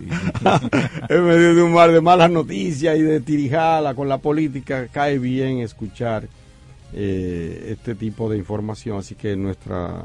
Vamos a desearle que, que se desarrolle bien esta esta jornada, ¿verdad que sí? Pues muchas gracias de nuevo por el espacio y espero verlo por allá. ¿eh? ¿Cómo no? Las gracias a Jimmy Acosta, Just de los Testigos de Jehová y está dado esa... Va a ser aquí en Santiago, ¿verdad? Y después en el Plaza... Ah, aquí ya, aquí en, Santo Domingo. Muy bien. Bueno, ya lo saben. Cualquier información que la gente quiera saber, ¿dónde puede, si se perdió algo? Sí, en la, nuestra página de internet, jw.org Puede dirigirse ahí, tenemos toda la información necesaria, el programa y direcciones. Excelente. Muchas gracias, Jimmy. A la franca, por la nota 95.7, conoce de todo. Les presento a Juancho. ¿Qué lo que? Juancho era muy obeso. Redondo, manito. El mes pasado empezó el gimnasio. En la primera semana perdió 100 libras. De tener una barriga de Santa Claus, pasó a tener cuadritos en solo tres semanas. Roca y pico. Hoy le dio con 500 libras a pecho. Con apenas un mes de ejercicios, participará en su primer evento de fisiculturismo. No te lo creíste, ¿verdad? Si no te crees lo de Juancho, ¿cómo le puedes creer a alguien que promete duplicar tus ahorros en 30 días? Si ganarte el dinero es difícil, no lo arriesgues tan fácil. Confía tu dinero a entidades supervisadas.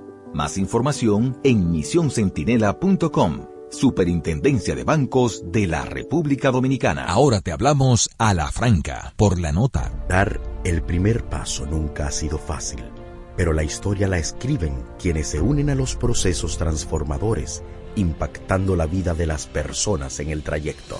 Este es el momento para que te unas a la conformación de los colegios electorales y hagamos un proceso histórico en favor de la democracia. Nuestra democracia. Junta Central Electoral. Garantía de identidad y democracia.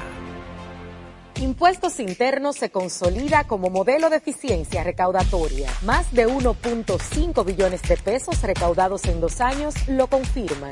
Somos más cercanos. 170 mil personas han recibido educación tributaria. Hemos mejorado más de 30 servicios en la oficina virtual, RNC en 24 horas y un facturador electrónico gratuito para MIPIMES. Avanzamos hacia la administración del futuro. Dirección General de Impuestos Internos, cercana y transparente está en el aire a la franca. A la franca.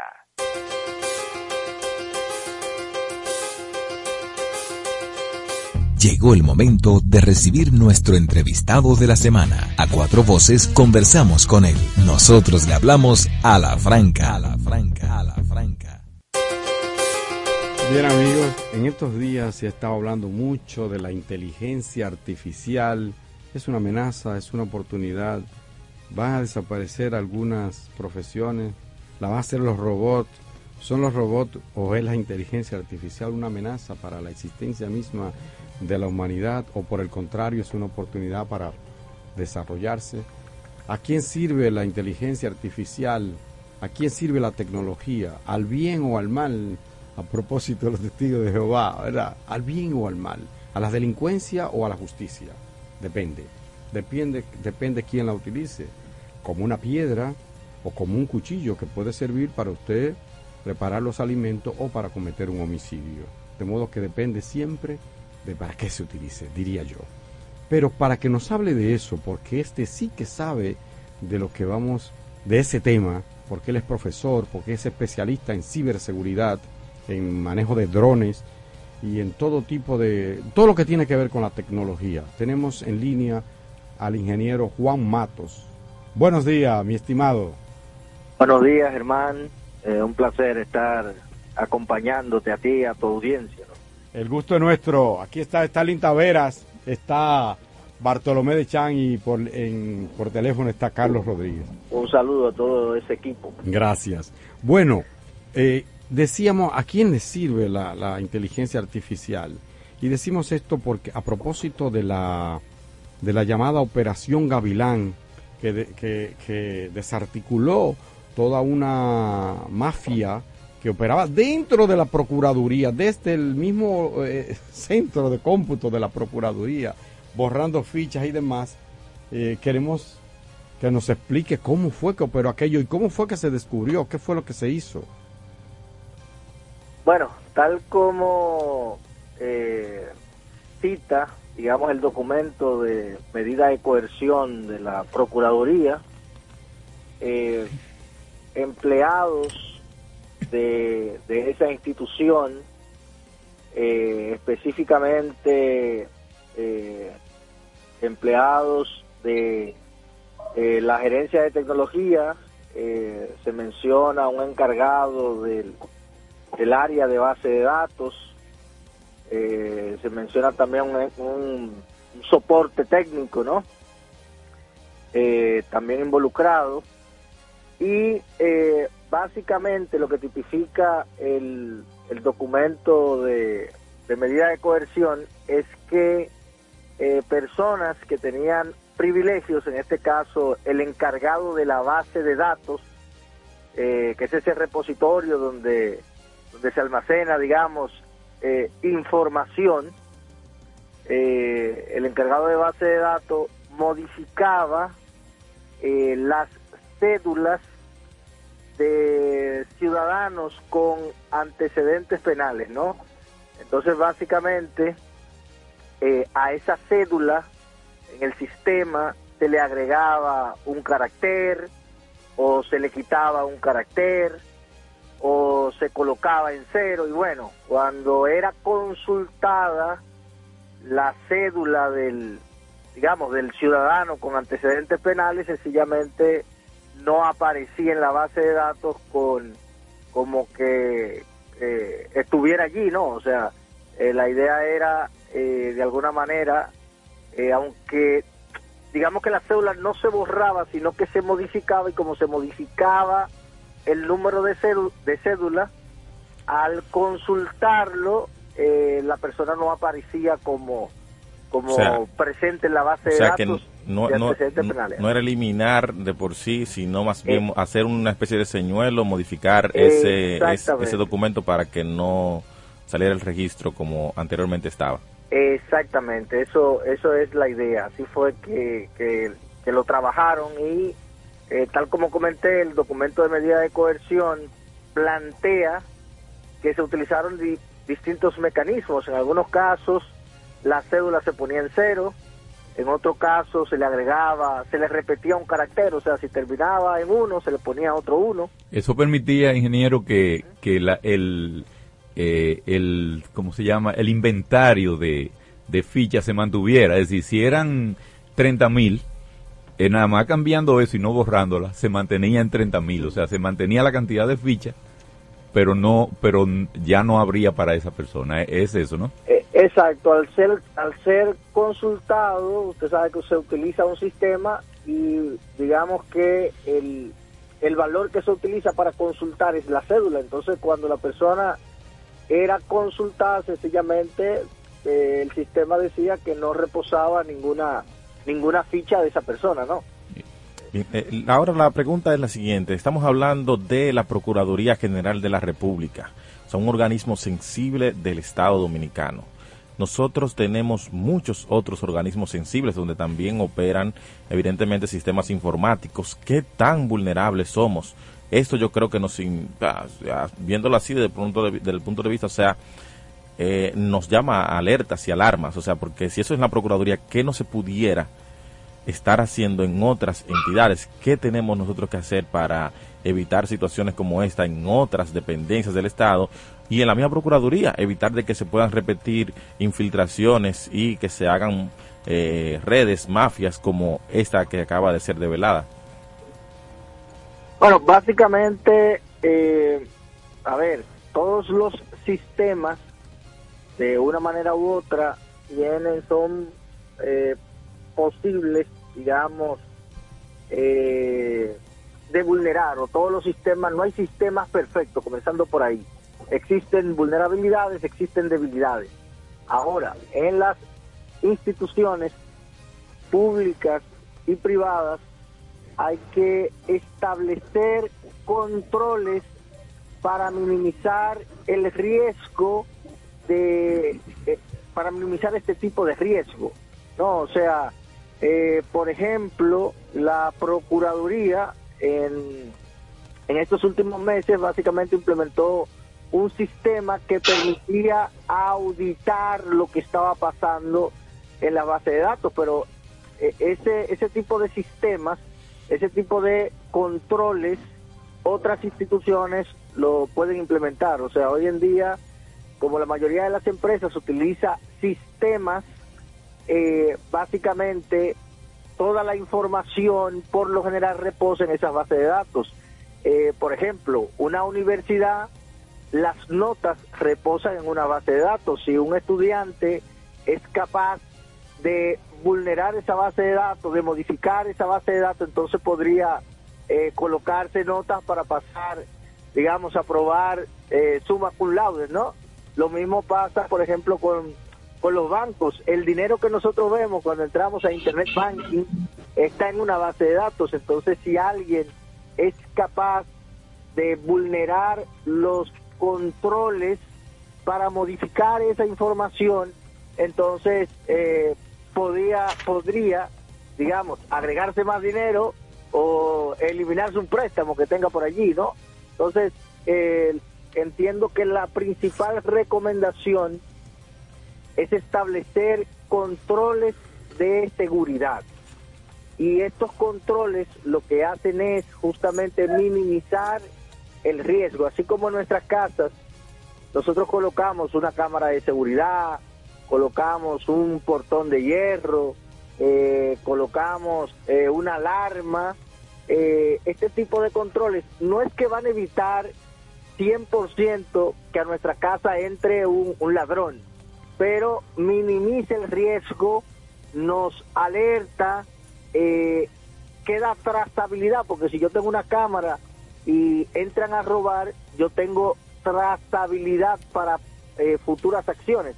Entonces, asimismo, a nivel eh, tecnológico, existen un sinnúmero de controles que pueden ser implementados no solo para minimizar el riesgo, sino también para tener, digamos, los elementos de evidencia que me sirvan a futuro, eh, no solo detectar quién lo hizo, sino también, si necesito iniciar un proceso judicial, tener los elementos suficientes para poder eh, identificar quién fue que cometió eh, el delito, ¿no? Correcto. ¿Cómo, se descubrió en, este caso lo que estaba pasando en la Procuraduría? ¿Cómo fue que se hizo? el, tal como eh, se especifica en el, en el documento, digamos, de, de medida de coerción, en la Procuraduría se implementó una solución para monitoreo de las actividades a nivel de las bases de datos.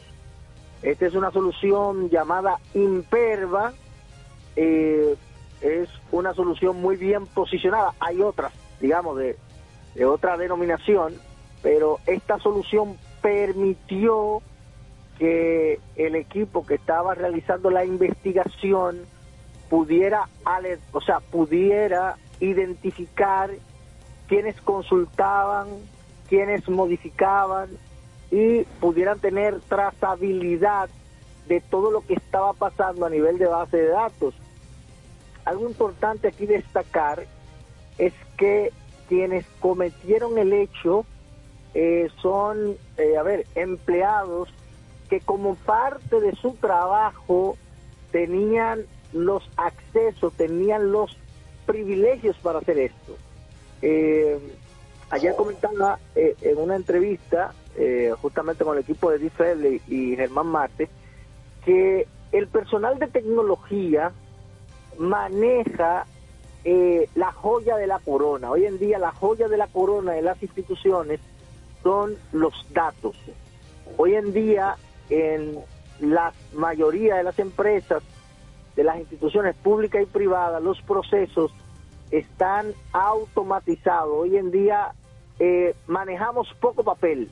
Entonces, como la información se encuentra en la base de datos, si alguien modifica esto, sencillamente es bueno y válido porque lo que se utiliza para consultar es justamente los sistemas. Cuando usted va a un banco, por ejemplo, a preguntar cuánto yo tengo en la cuenta o yo quiero retirar una cantidad de dinero, el, el cajero básicamente entra a un sistema, verifica cuánto usted tiene en la cuenta, o sea, él confía en la información que le está dando el sistema.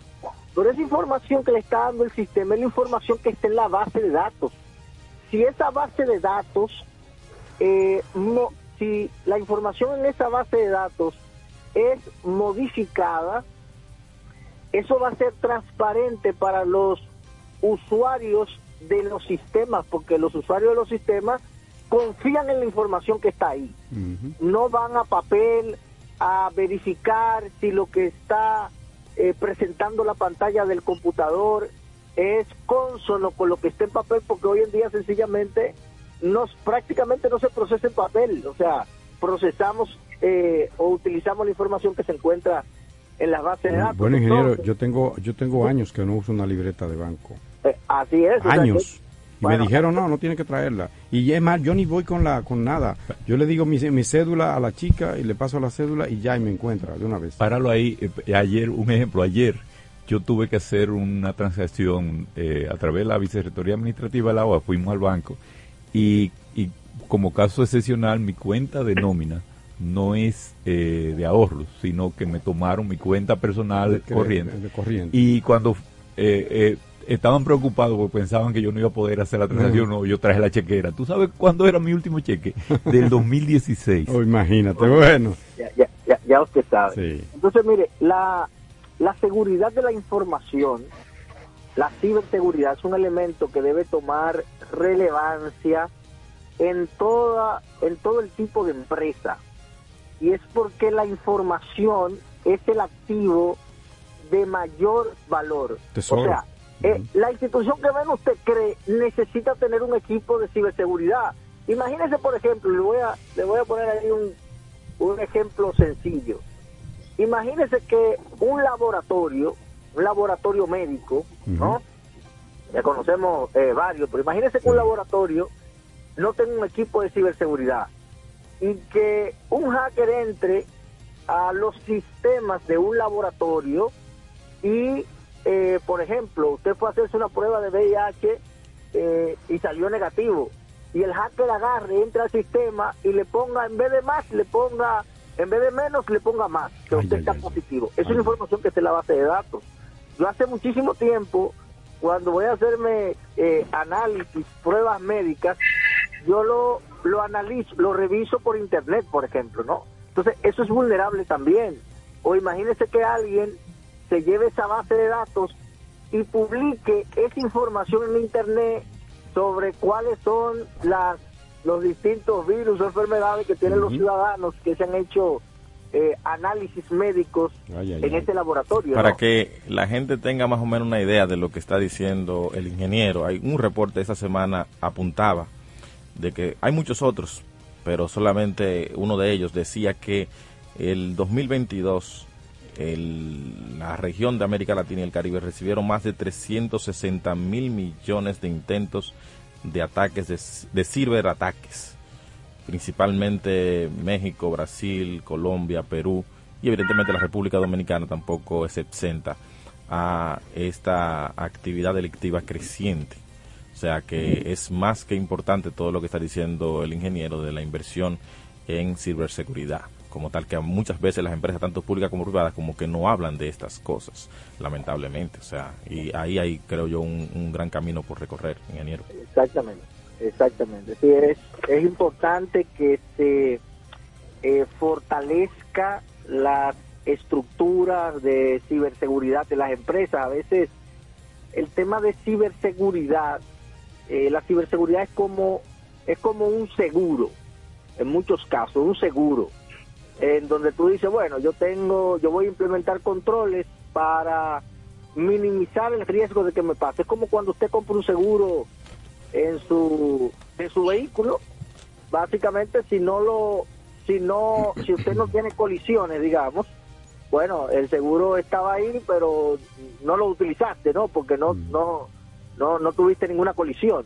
Entonces, a veces tú implementas controles o implementas tecnologías que son eh, costosas eh, con intención de evitar que las cosas pasen. Eso es la idea, intención de evitar que ese tipo de cosas pasen. Entonces, tal como usted comentaba, el ciberdelito va en aumento. De hecho, eh, hoy en día el ciberdelito genera tanto dinero como genera el narcotráfico, como genera el tráfico de armas, porque los delincuentes se están pasando eh, digamos, a este tipo de delito porque de alguna manera eh, ellos eh, no se ven expuestos físicamente, o sea, detrás de una computadora, detrás de un sistema, estando en, en, en Japón, puede cometer un ataque en contra de, de la República Dominicana. Entonces, hoy en día hay que prestarle mucha atención, hay que fortalecer eh, las áreas de ciberseguridad, hay que, eh, las instituciones tienen que hacer inversiones en tecnologías de ciberseguridad y esto con intención de proteger eh, eso como llamamos la joya de la corona que básicamente es la información, son los datos. Bueno, ingeniero, para, para secundar eso que usted dice, yo solo quiero citar hoy en el periódico Hoy, hoy, este sábado en el periódico Hoy, que por cierto está de aniversario, 42 aniversario. Felicidad a todos los colegas del periódico Hoy. El maestro Nelson Marrero, que ha sido parte de este programa, tiene una entrega especial sobre, y oiga cómo él lo titula, profesor, los vuelos rasantes de ciberpiratas que, preocupan, que procuran atacar al país.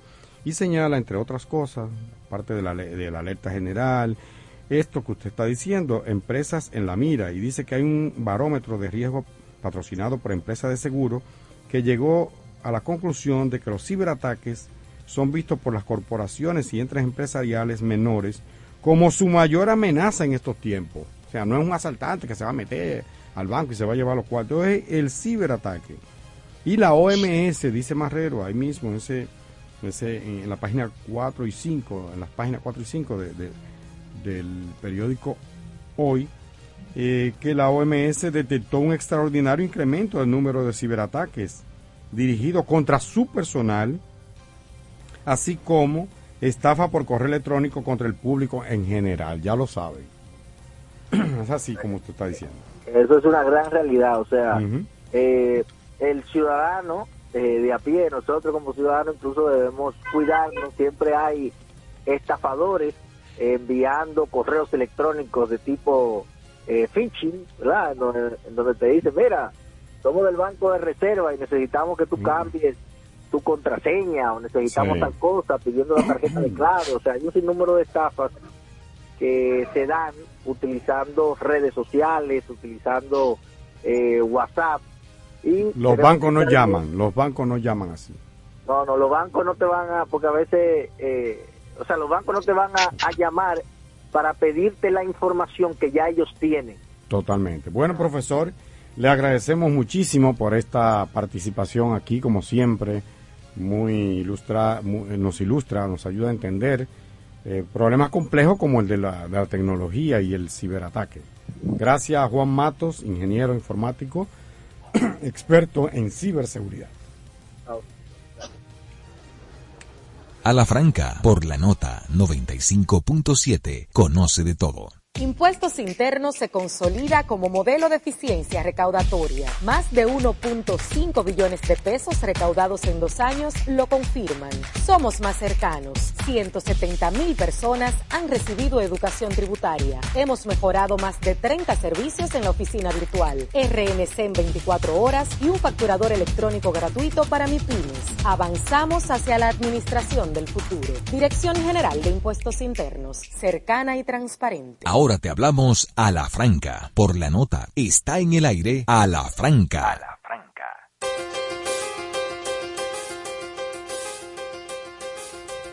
Bueno, señores, eh, vamos a entrar a deportes a, la franca.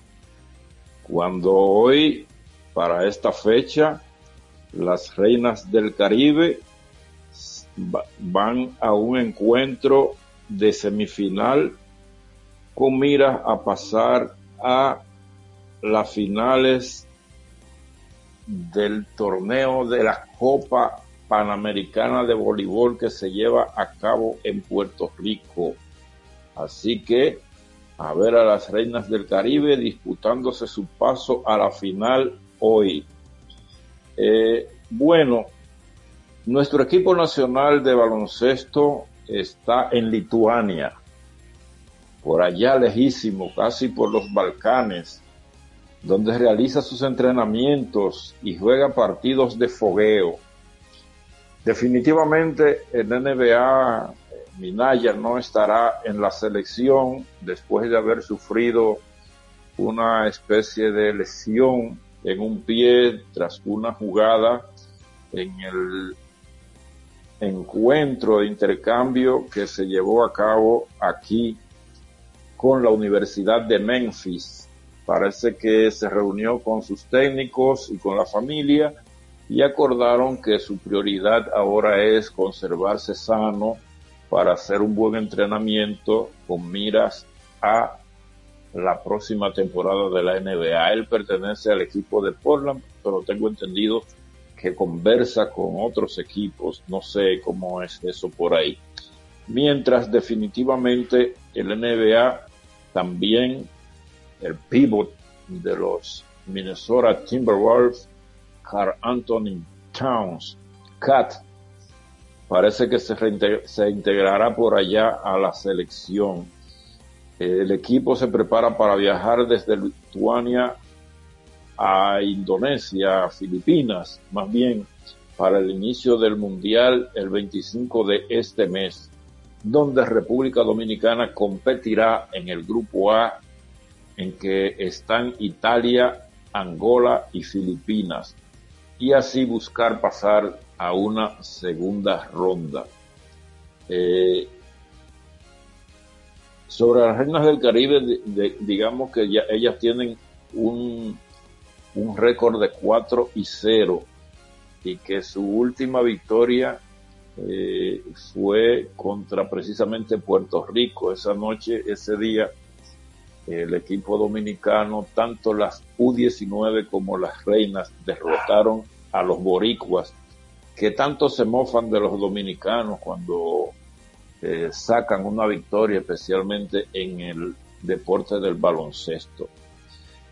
Señores, este sábado se producirá el retiro formal del slugger es Grandes Ligas José Bautista, quien ha firmado un contrato de retorno a las grandes ligas de solo un día con los Azulejos de Toronto, organización con la cual jugó entre 1900, 2000, entre 2009 y 2017 y para cual disparó un total de 280 de sus 344 jonrones durante su carrera en la élite beisbolera profesional. Han sido por ahora las informaciones deportivas en Ala Franca. Paso a cabina con Winston Kennedy Bueno y el equipo. A la Franca, por la nota 95.7, conoce de todo.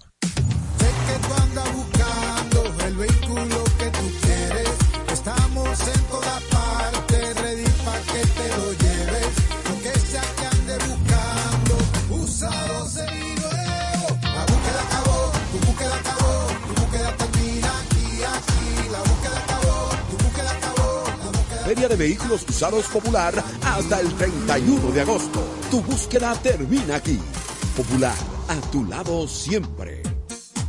Síguenos en Twitter e Instagram. Somos arroba a la franca radio.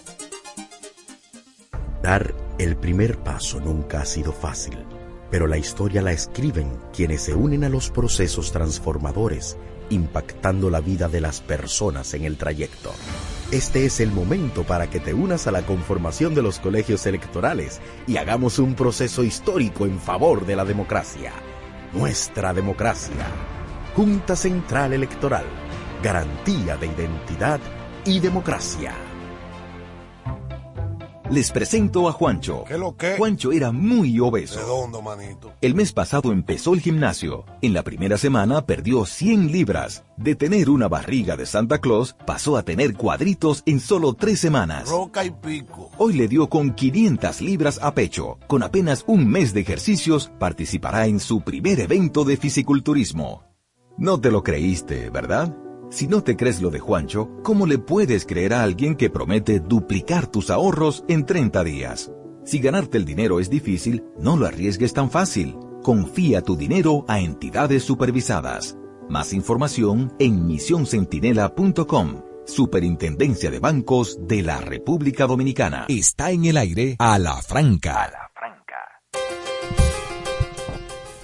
El Ecuador a seis días de las elecciones generales, a seis o siete días de las elecciones generales, despidió ayer al candidato presidencial eh, Fernando Villavicencio, quien fue asesinado luego al salir de un, de un mitin de campaña en, eh, en un sector de, de Quito.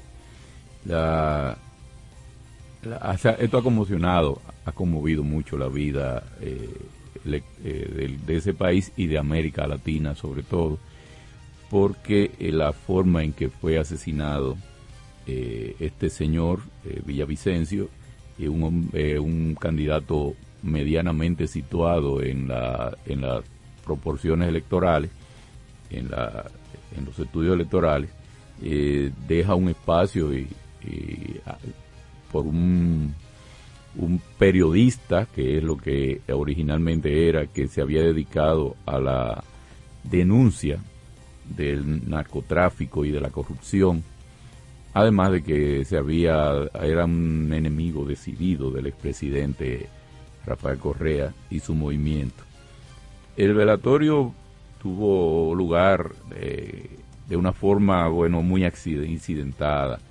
Se decidió hacer un velatorio privado y la ex esposa del candidato decidió no, eh, no dejar en- entrar no dejar participar ni a la madre, ni a los hermanos, ni tíos, ni primos del candidato. Y el féretro, después que fue llevado al Campo Santo, volvió y fue llevado a un centro de posiciones, donde tampoco se permitió la entrada de los seguidores que protestaban y hubo eh, una intervención de la policía con gas pimienta, eh, porque se estaba estaban haciendo presión contra la barda que se creó para mantenerlos afuera. Bueno, eso es un elemento más o menos cosmético de la situación. Villavicencio fue asesinado y los seis detenidos y un, y un séptimo muerto en cuanto al incidente son colombianos. Esto empalma con la situación que se presentó en Haití hace un par de años, donde siete, eh, donde hay 17 detenidos respecto a la muerte del presidente Jubner Mois, que fue asesinado en su casa en frente a su esposa, y los involucrados son, eh, o los que están acusados, son colombianos, es militares y es paramilitares. La, el Ecuador se encuentra entre Perú y Colombia, que son los dos principales productores de cocaína, y ya Villavicencio había, el, el asesinado Villavicencio había denunciado las amenazas de muerte que pendían sobre él de parte de narcotráfico. A pesar de que ha sido un, eh, un acérrimo crítico de Rafael Correa, la candidata del movimiento de Correa aventaja por mucho a los demás contendientes, por tanto, hay que descartar que el movimiento correísta se embarcara en un asesinato donde ellos llevan la delantera y ellos tienen que cuidar ese proceso y además eso podría ser nefasto. Todo parece indicar que el narcotráfico ha asesinado a Fernando Villavicencio y que los individuos involucrados son sicarios en que de lo que se ha convertido los eh, estos ex militares colombianos y muestra toda la, la, la, calidad que tienen para ofrecer sus servicios. Se cita que hay personas de ellos en diversos países, sobre todo de Asia, en donde ha habido conflictos, han estado eh, como mercenarios, se les citan muchos. Eh, actualmente el movimiento de Fernando Villavicencio se encuentra en la eh, discutiendo cómo sustituir al candidato con tan pocos días de la a tan pocos días de las elecciones y están en discusión con el con el Consejo Electoral ecuatoriano para ver eh, cómo eh, cómo subsanan la situación, cómo se presentan a las elecciones y si es permitido hasta ahí eh, la, la, no hay ningún tipo de alusión a que fuera un crimen de Estado. Lo que sí se señalan los dolientes y los partidarios es que si el Estado no te protege, el Estado está contra ti. O sea, el estado de cosas en Ecuador se ha ido desmembrando con el presidente Guillermo Lazo siendo acusado por un lado y con mucho descuido por otro y eso ha llevado a una situación como esta. Lo, que hay que apuntar generalmente que es una situación bastante complicada. Siempre el asesinato de cualquier persona va a ser lamentable, pero cuando se trata de una persona que ostenta una candidatura presidencial, eh, creo que la situación se vuelve más compleja todavía y más preocupante para la estabilidad política de un país eh, y la seguridad, evidentemente que son los elementos fundamentales para sostener la paz social en cualquier estado. O sea, estamos hablando, yo no quiero imaginar la atmósfera que existe ahora mismo en Ecuador con este lamentable asesinato de este candidato presidencial.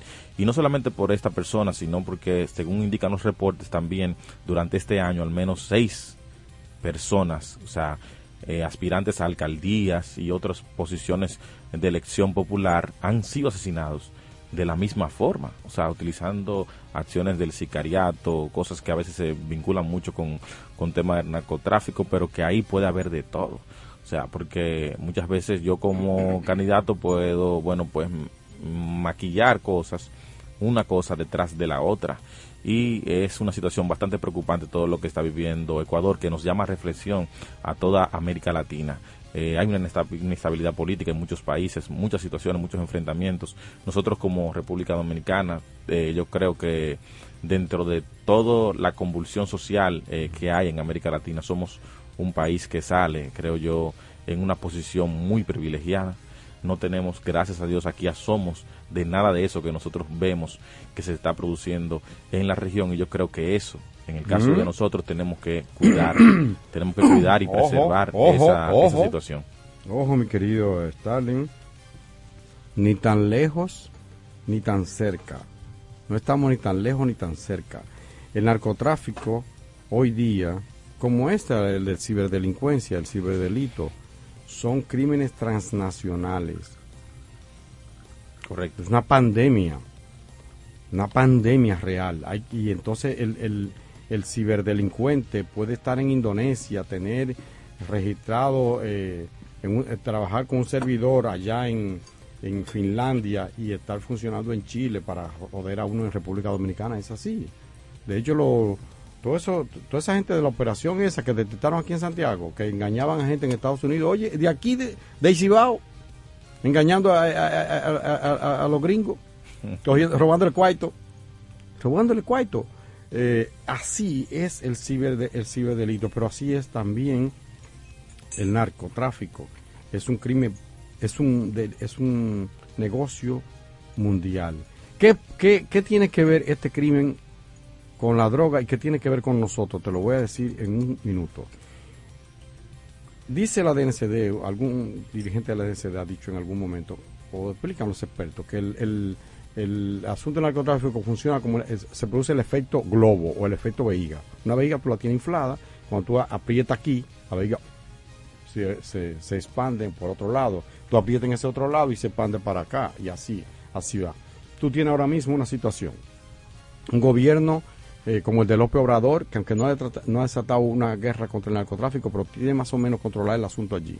En, en Honduras, de un ciber, de un, iba a decir ciber, de un narco de presidente y su hermano y el jefe de la policía, que eran que narcotraficantes, están presos en Estados Unidos, extraditados por delincuentes. Pasa una presidenta progresista como Xiomara Castro, que más o menos frena el asunto. En vez de Iván Duque y el otro, eh, eh, el que estaba ahí, amigo? No, el, protector de él. Sí. Eh, Uribe, Álvaro Uribe. Eh, ahora tenemos a, a, Gustavo Petro, que de alguna manera está llegando a algunos acuerdos con los, para, con los con la guerrilla y cosas y está un poco pacificando el país, por lo cual le permite entonces enfrentar a delincuentes como los narcotraficantes. En República Dominicana, con el apoyo de los Estados Unidos, se está controlando de alguna manera y están decomiso de lo más grande del mundo. En medio de ese panorama y en una demanda creciente en el norte, en Estados Unidos y también en Europa, Ecuador juega un papel fundamental. ¿Por qué? Porque, como tú decías, es fronterizo entre, entre Perú y Colombia. 37% de toda la droga que, se produce en Colombia pasa por, por los puertos de Ecuador, rumbo hacia Europa. ¿Y qué ha pasado? ayer, antier, me decía, decía Indira Suero, mi compañera, que mi compañera en el programa El Día, que habían, habían decomisado 8 toneladas un día después del asesinato de Villavicencio, 8 toneladas en el aeropuerto de Rotterdam. Aquí en el 2 de abril se, decomisó en el puerto multinodal Punta Caucedo 2.2 eh, 2.2 toneladas. 2 toneladas en un solo decomiso, el segundo más grande de la historia en la República Dominicana. ¿Y de dónde, a dónde iba eso? A Rotterdam. ¿Y de dónde venía? De Ecuador. Es decir, que en Ecuador las bandas narcotraficantes que tienen que vínculo con México y con Colombia y con Perú y con todo, más a los propios ecuatorianos, es bastante fuerte, le llaman los choneros. Y este periodista ¿eh? político, también, que lo denunciaba muy fuertemente, lo, estaba enfrentando y decía que si llegaba a la presidencia, él no era ni siquiera favorito, era como el número 4 o 5 por allá, porque la favorita es esa que él dijo, Luisa González, del correísmo, y hay otros, tres más, hay otros dos que estaban por encima de, Villavicencio. Lamentablemente él tenía una posición muy ácida y fue víctima de, la delincuencia, porque lo enfrentó, hubo un enfrentamiento frontal. además fallos graves en, la seguridad. Pero lo que quiero decir, el vínculo de, ese, de ese crimen, de esas bandas de allá, es que pasan también por República Dominicana. O sea, que yo fuera de NCD, y yo no sé quién para, para aconsejarle, pero me atrevo, yo soy un atrevido. Eh, a todo barco que viene de Ecuador, y más con cargamento de, que de plátano, de guineo, de que yo, yo le pongo el ojo, porque a través de ahí lo están haciendo. Y de otra forma, de otra forma, Estados Unidos está ayudando para la traza, un dron, una, cuánto, atrapan las lanchas rápido, pero y, lo que, y todos esos barcos. Yo, yo reforzaría todo eso de la de lo que tiene que ver con, con los escáneres en, en los puertos y toda esa cosa que hay gente que se opone aquí a eso. Pero bueno, está ahí. Es un crimen supera muchas veces a los estados. La droga que se mueve por Rotterdam, por otra parte de Europa, supera el Producto Interno Bruto de España. no de República Dominicana, no de España. Entonces dime, ¿cómo pueden paisitos como este? Es difícil, es difícil. Sin embargo, tú puedes hacer como en el caso del globo, de la vejiga, apretar por aquí para que se vayan por otro lado. Esa es la única salida. Lamentando esta situación de Fernando Villavicencio, una muerte eh, merecida, ¿verdad que sí? Y, como tú dices, abriendo el ojo. Pero ni, no estamos ni tan, tan esa situación tan, tan dura, pero tampoco estamos tan lejos. Aquí había gente, hay gente. La candidata Pilarte, de La Vega, de La Vega, vinculada a, eso, a, a, un caso de narcotráfico inmenso, su marido y su cuñado y no sé quién gente vinculada a, ese asunto. Manejaron miles de millones de pesos en el partido que está ahora en el gobierno, que por suerte ahora le ha negado la, inscripción, dice no la aceptamos. Pero esa mujer llegó ahí con un caso, que, con una cola larguísima. ¿eh? Manejó 2.400, casi 2.500 millones de pesos en la banca. Y donde Chan, aquí en, aquí en Alafranca, le, le pagamos los bonos. Cuando él va al banco le dice, ¿dónde salen todos esos cuartos? 20 mil pesos, 50 mil pesos. ¿De dónde sale este dinero? Profesor, venga acá, ¿de dónde sale este dinero? Así, a cualquiera de nosotros nos preguntan. Y a, ese, y a esos narcotraficantes, no, a esa gente no. De manera que no estamos ni tan lejos de ahí. No estamos a nivel, claro, y ojalá que nunca lleguemos pero hay que lo que hay que ponerse alerta con eso. Correctísimo. Bueno, señores, ya no hay tiempo para más. Nosotros, desde aquí, desde La Franca, Carlos Rodríguez, Bartolomé de Champs, Germán Marte, la doctora Tania Flores, Starling Taveras y, bueno, nuestro compañero Kennedy Bueno, le decimos hasta el próximo sábado. Chao.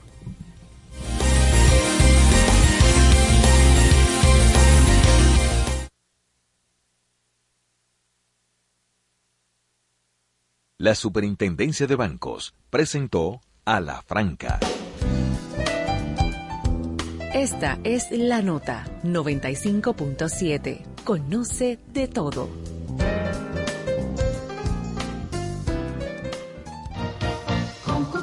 Banreservas presenta Escarbando en la Historia con Cuquín Victoria.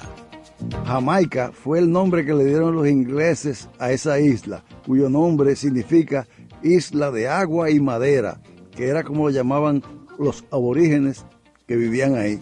Activa tu token digital en la app Reservas. Realiza pagos y transferencias sin la necesidad de la tarjeta de códigos. Busca el icono de tu token digital en la pantalla de bienvenida de tu app Reservas. Y si aún no puedes visualizarlo, espera que sea habilitado en tu aplicación. Recuerda que el banco nunca te enviará enlaces por correo para activarlo. App Reservas, tu banco fuera del banco. Reservas, el banco de todos los dominicanos. Prepárate para un emocionante viaje en el tiempo y emprende junto a nosotros un viaje a la historia. Cada semana despegaremos hacia el pasado para conocer los acontecimientos más relevantes de la historia dominicana, recorriendo los hechos y puntos más asombrosos con destino al conocimiento. Desempacaremos secretos ocultos y datos inéditos de la historia dominicana de una forma emocionante y única. Suscríbete a nuestro canal de YouTube, arroba un viaje a la historia. Imagina vivir una experiencia junto a Shell y la escudería Ferrari en México. O ganarte un millón de pesos. O combustibles por todo un año. Gana instantáneos con cada parada. Como tickets de combustible y coleccionables Shell Ferrari. Llegó la parada que te premia. Donde tú eliges qué ganar. Por cada mil pesos de consumo en combustible Shell para vehículos o 500 pesos para motores, obtienes un código por el que participas por uno de los grandes premios finales. Conoce más en la parada que te premia.shell.com.do. Esta es la nota 95.7. Mi cuenta de ahorro, mi pasta dental, mi guitarra Fender y mi celular, mi libro de sushi comprado en Perú, mi bata de baño y mi champú, oh mi bici, mi moto, mis discos de rock, mi piano de cola, mi televisor, mi crema humectante, mis gafas de sol, mi silla y mi estante, todo lo que tengo es tuyo, tuyo, tuyo, tú la única en mi vida. Tuyo, tuyo, tuyo, la razón de mis anhelos. Tuyo, tuyo, tuyo, el vaivén de mis te.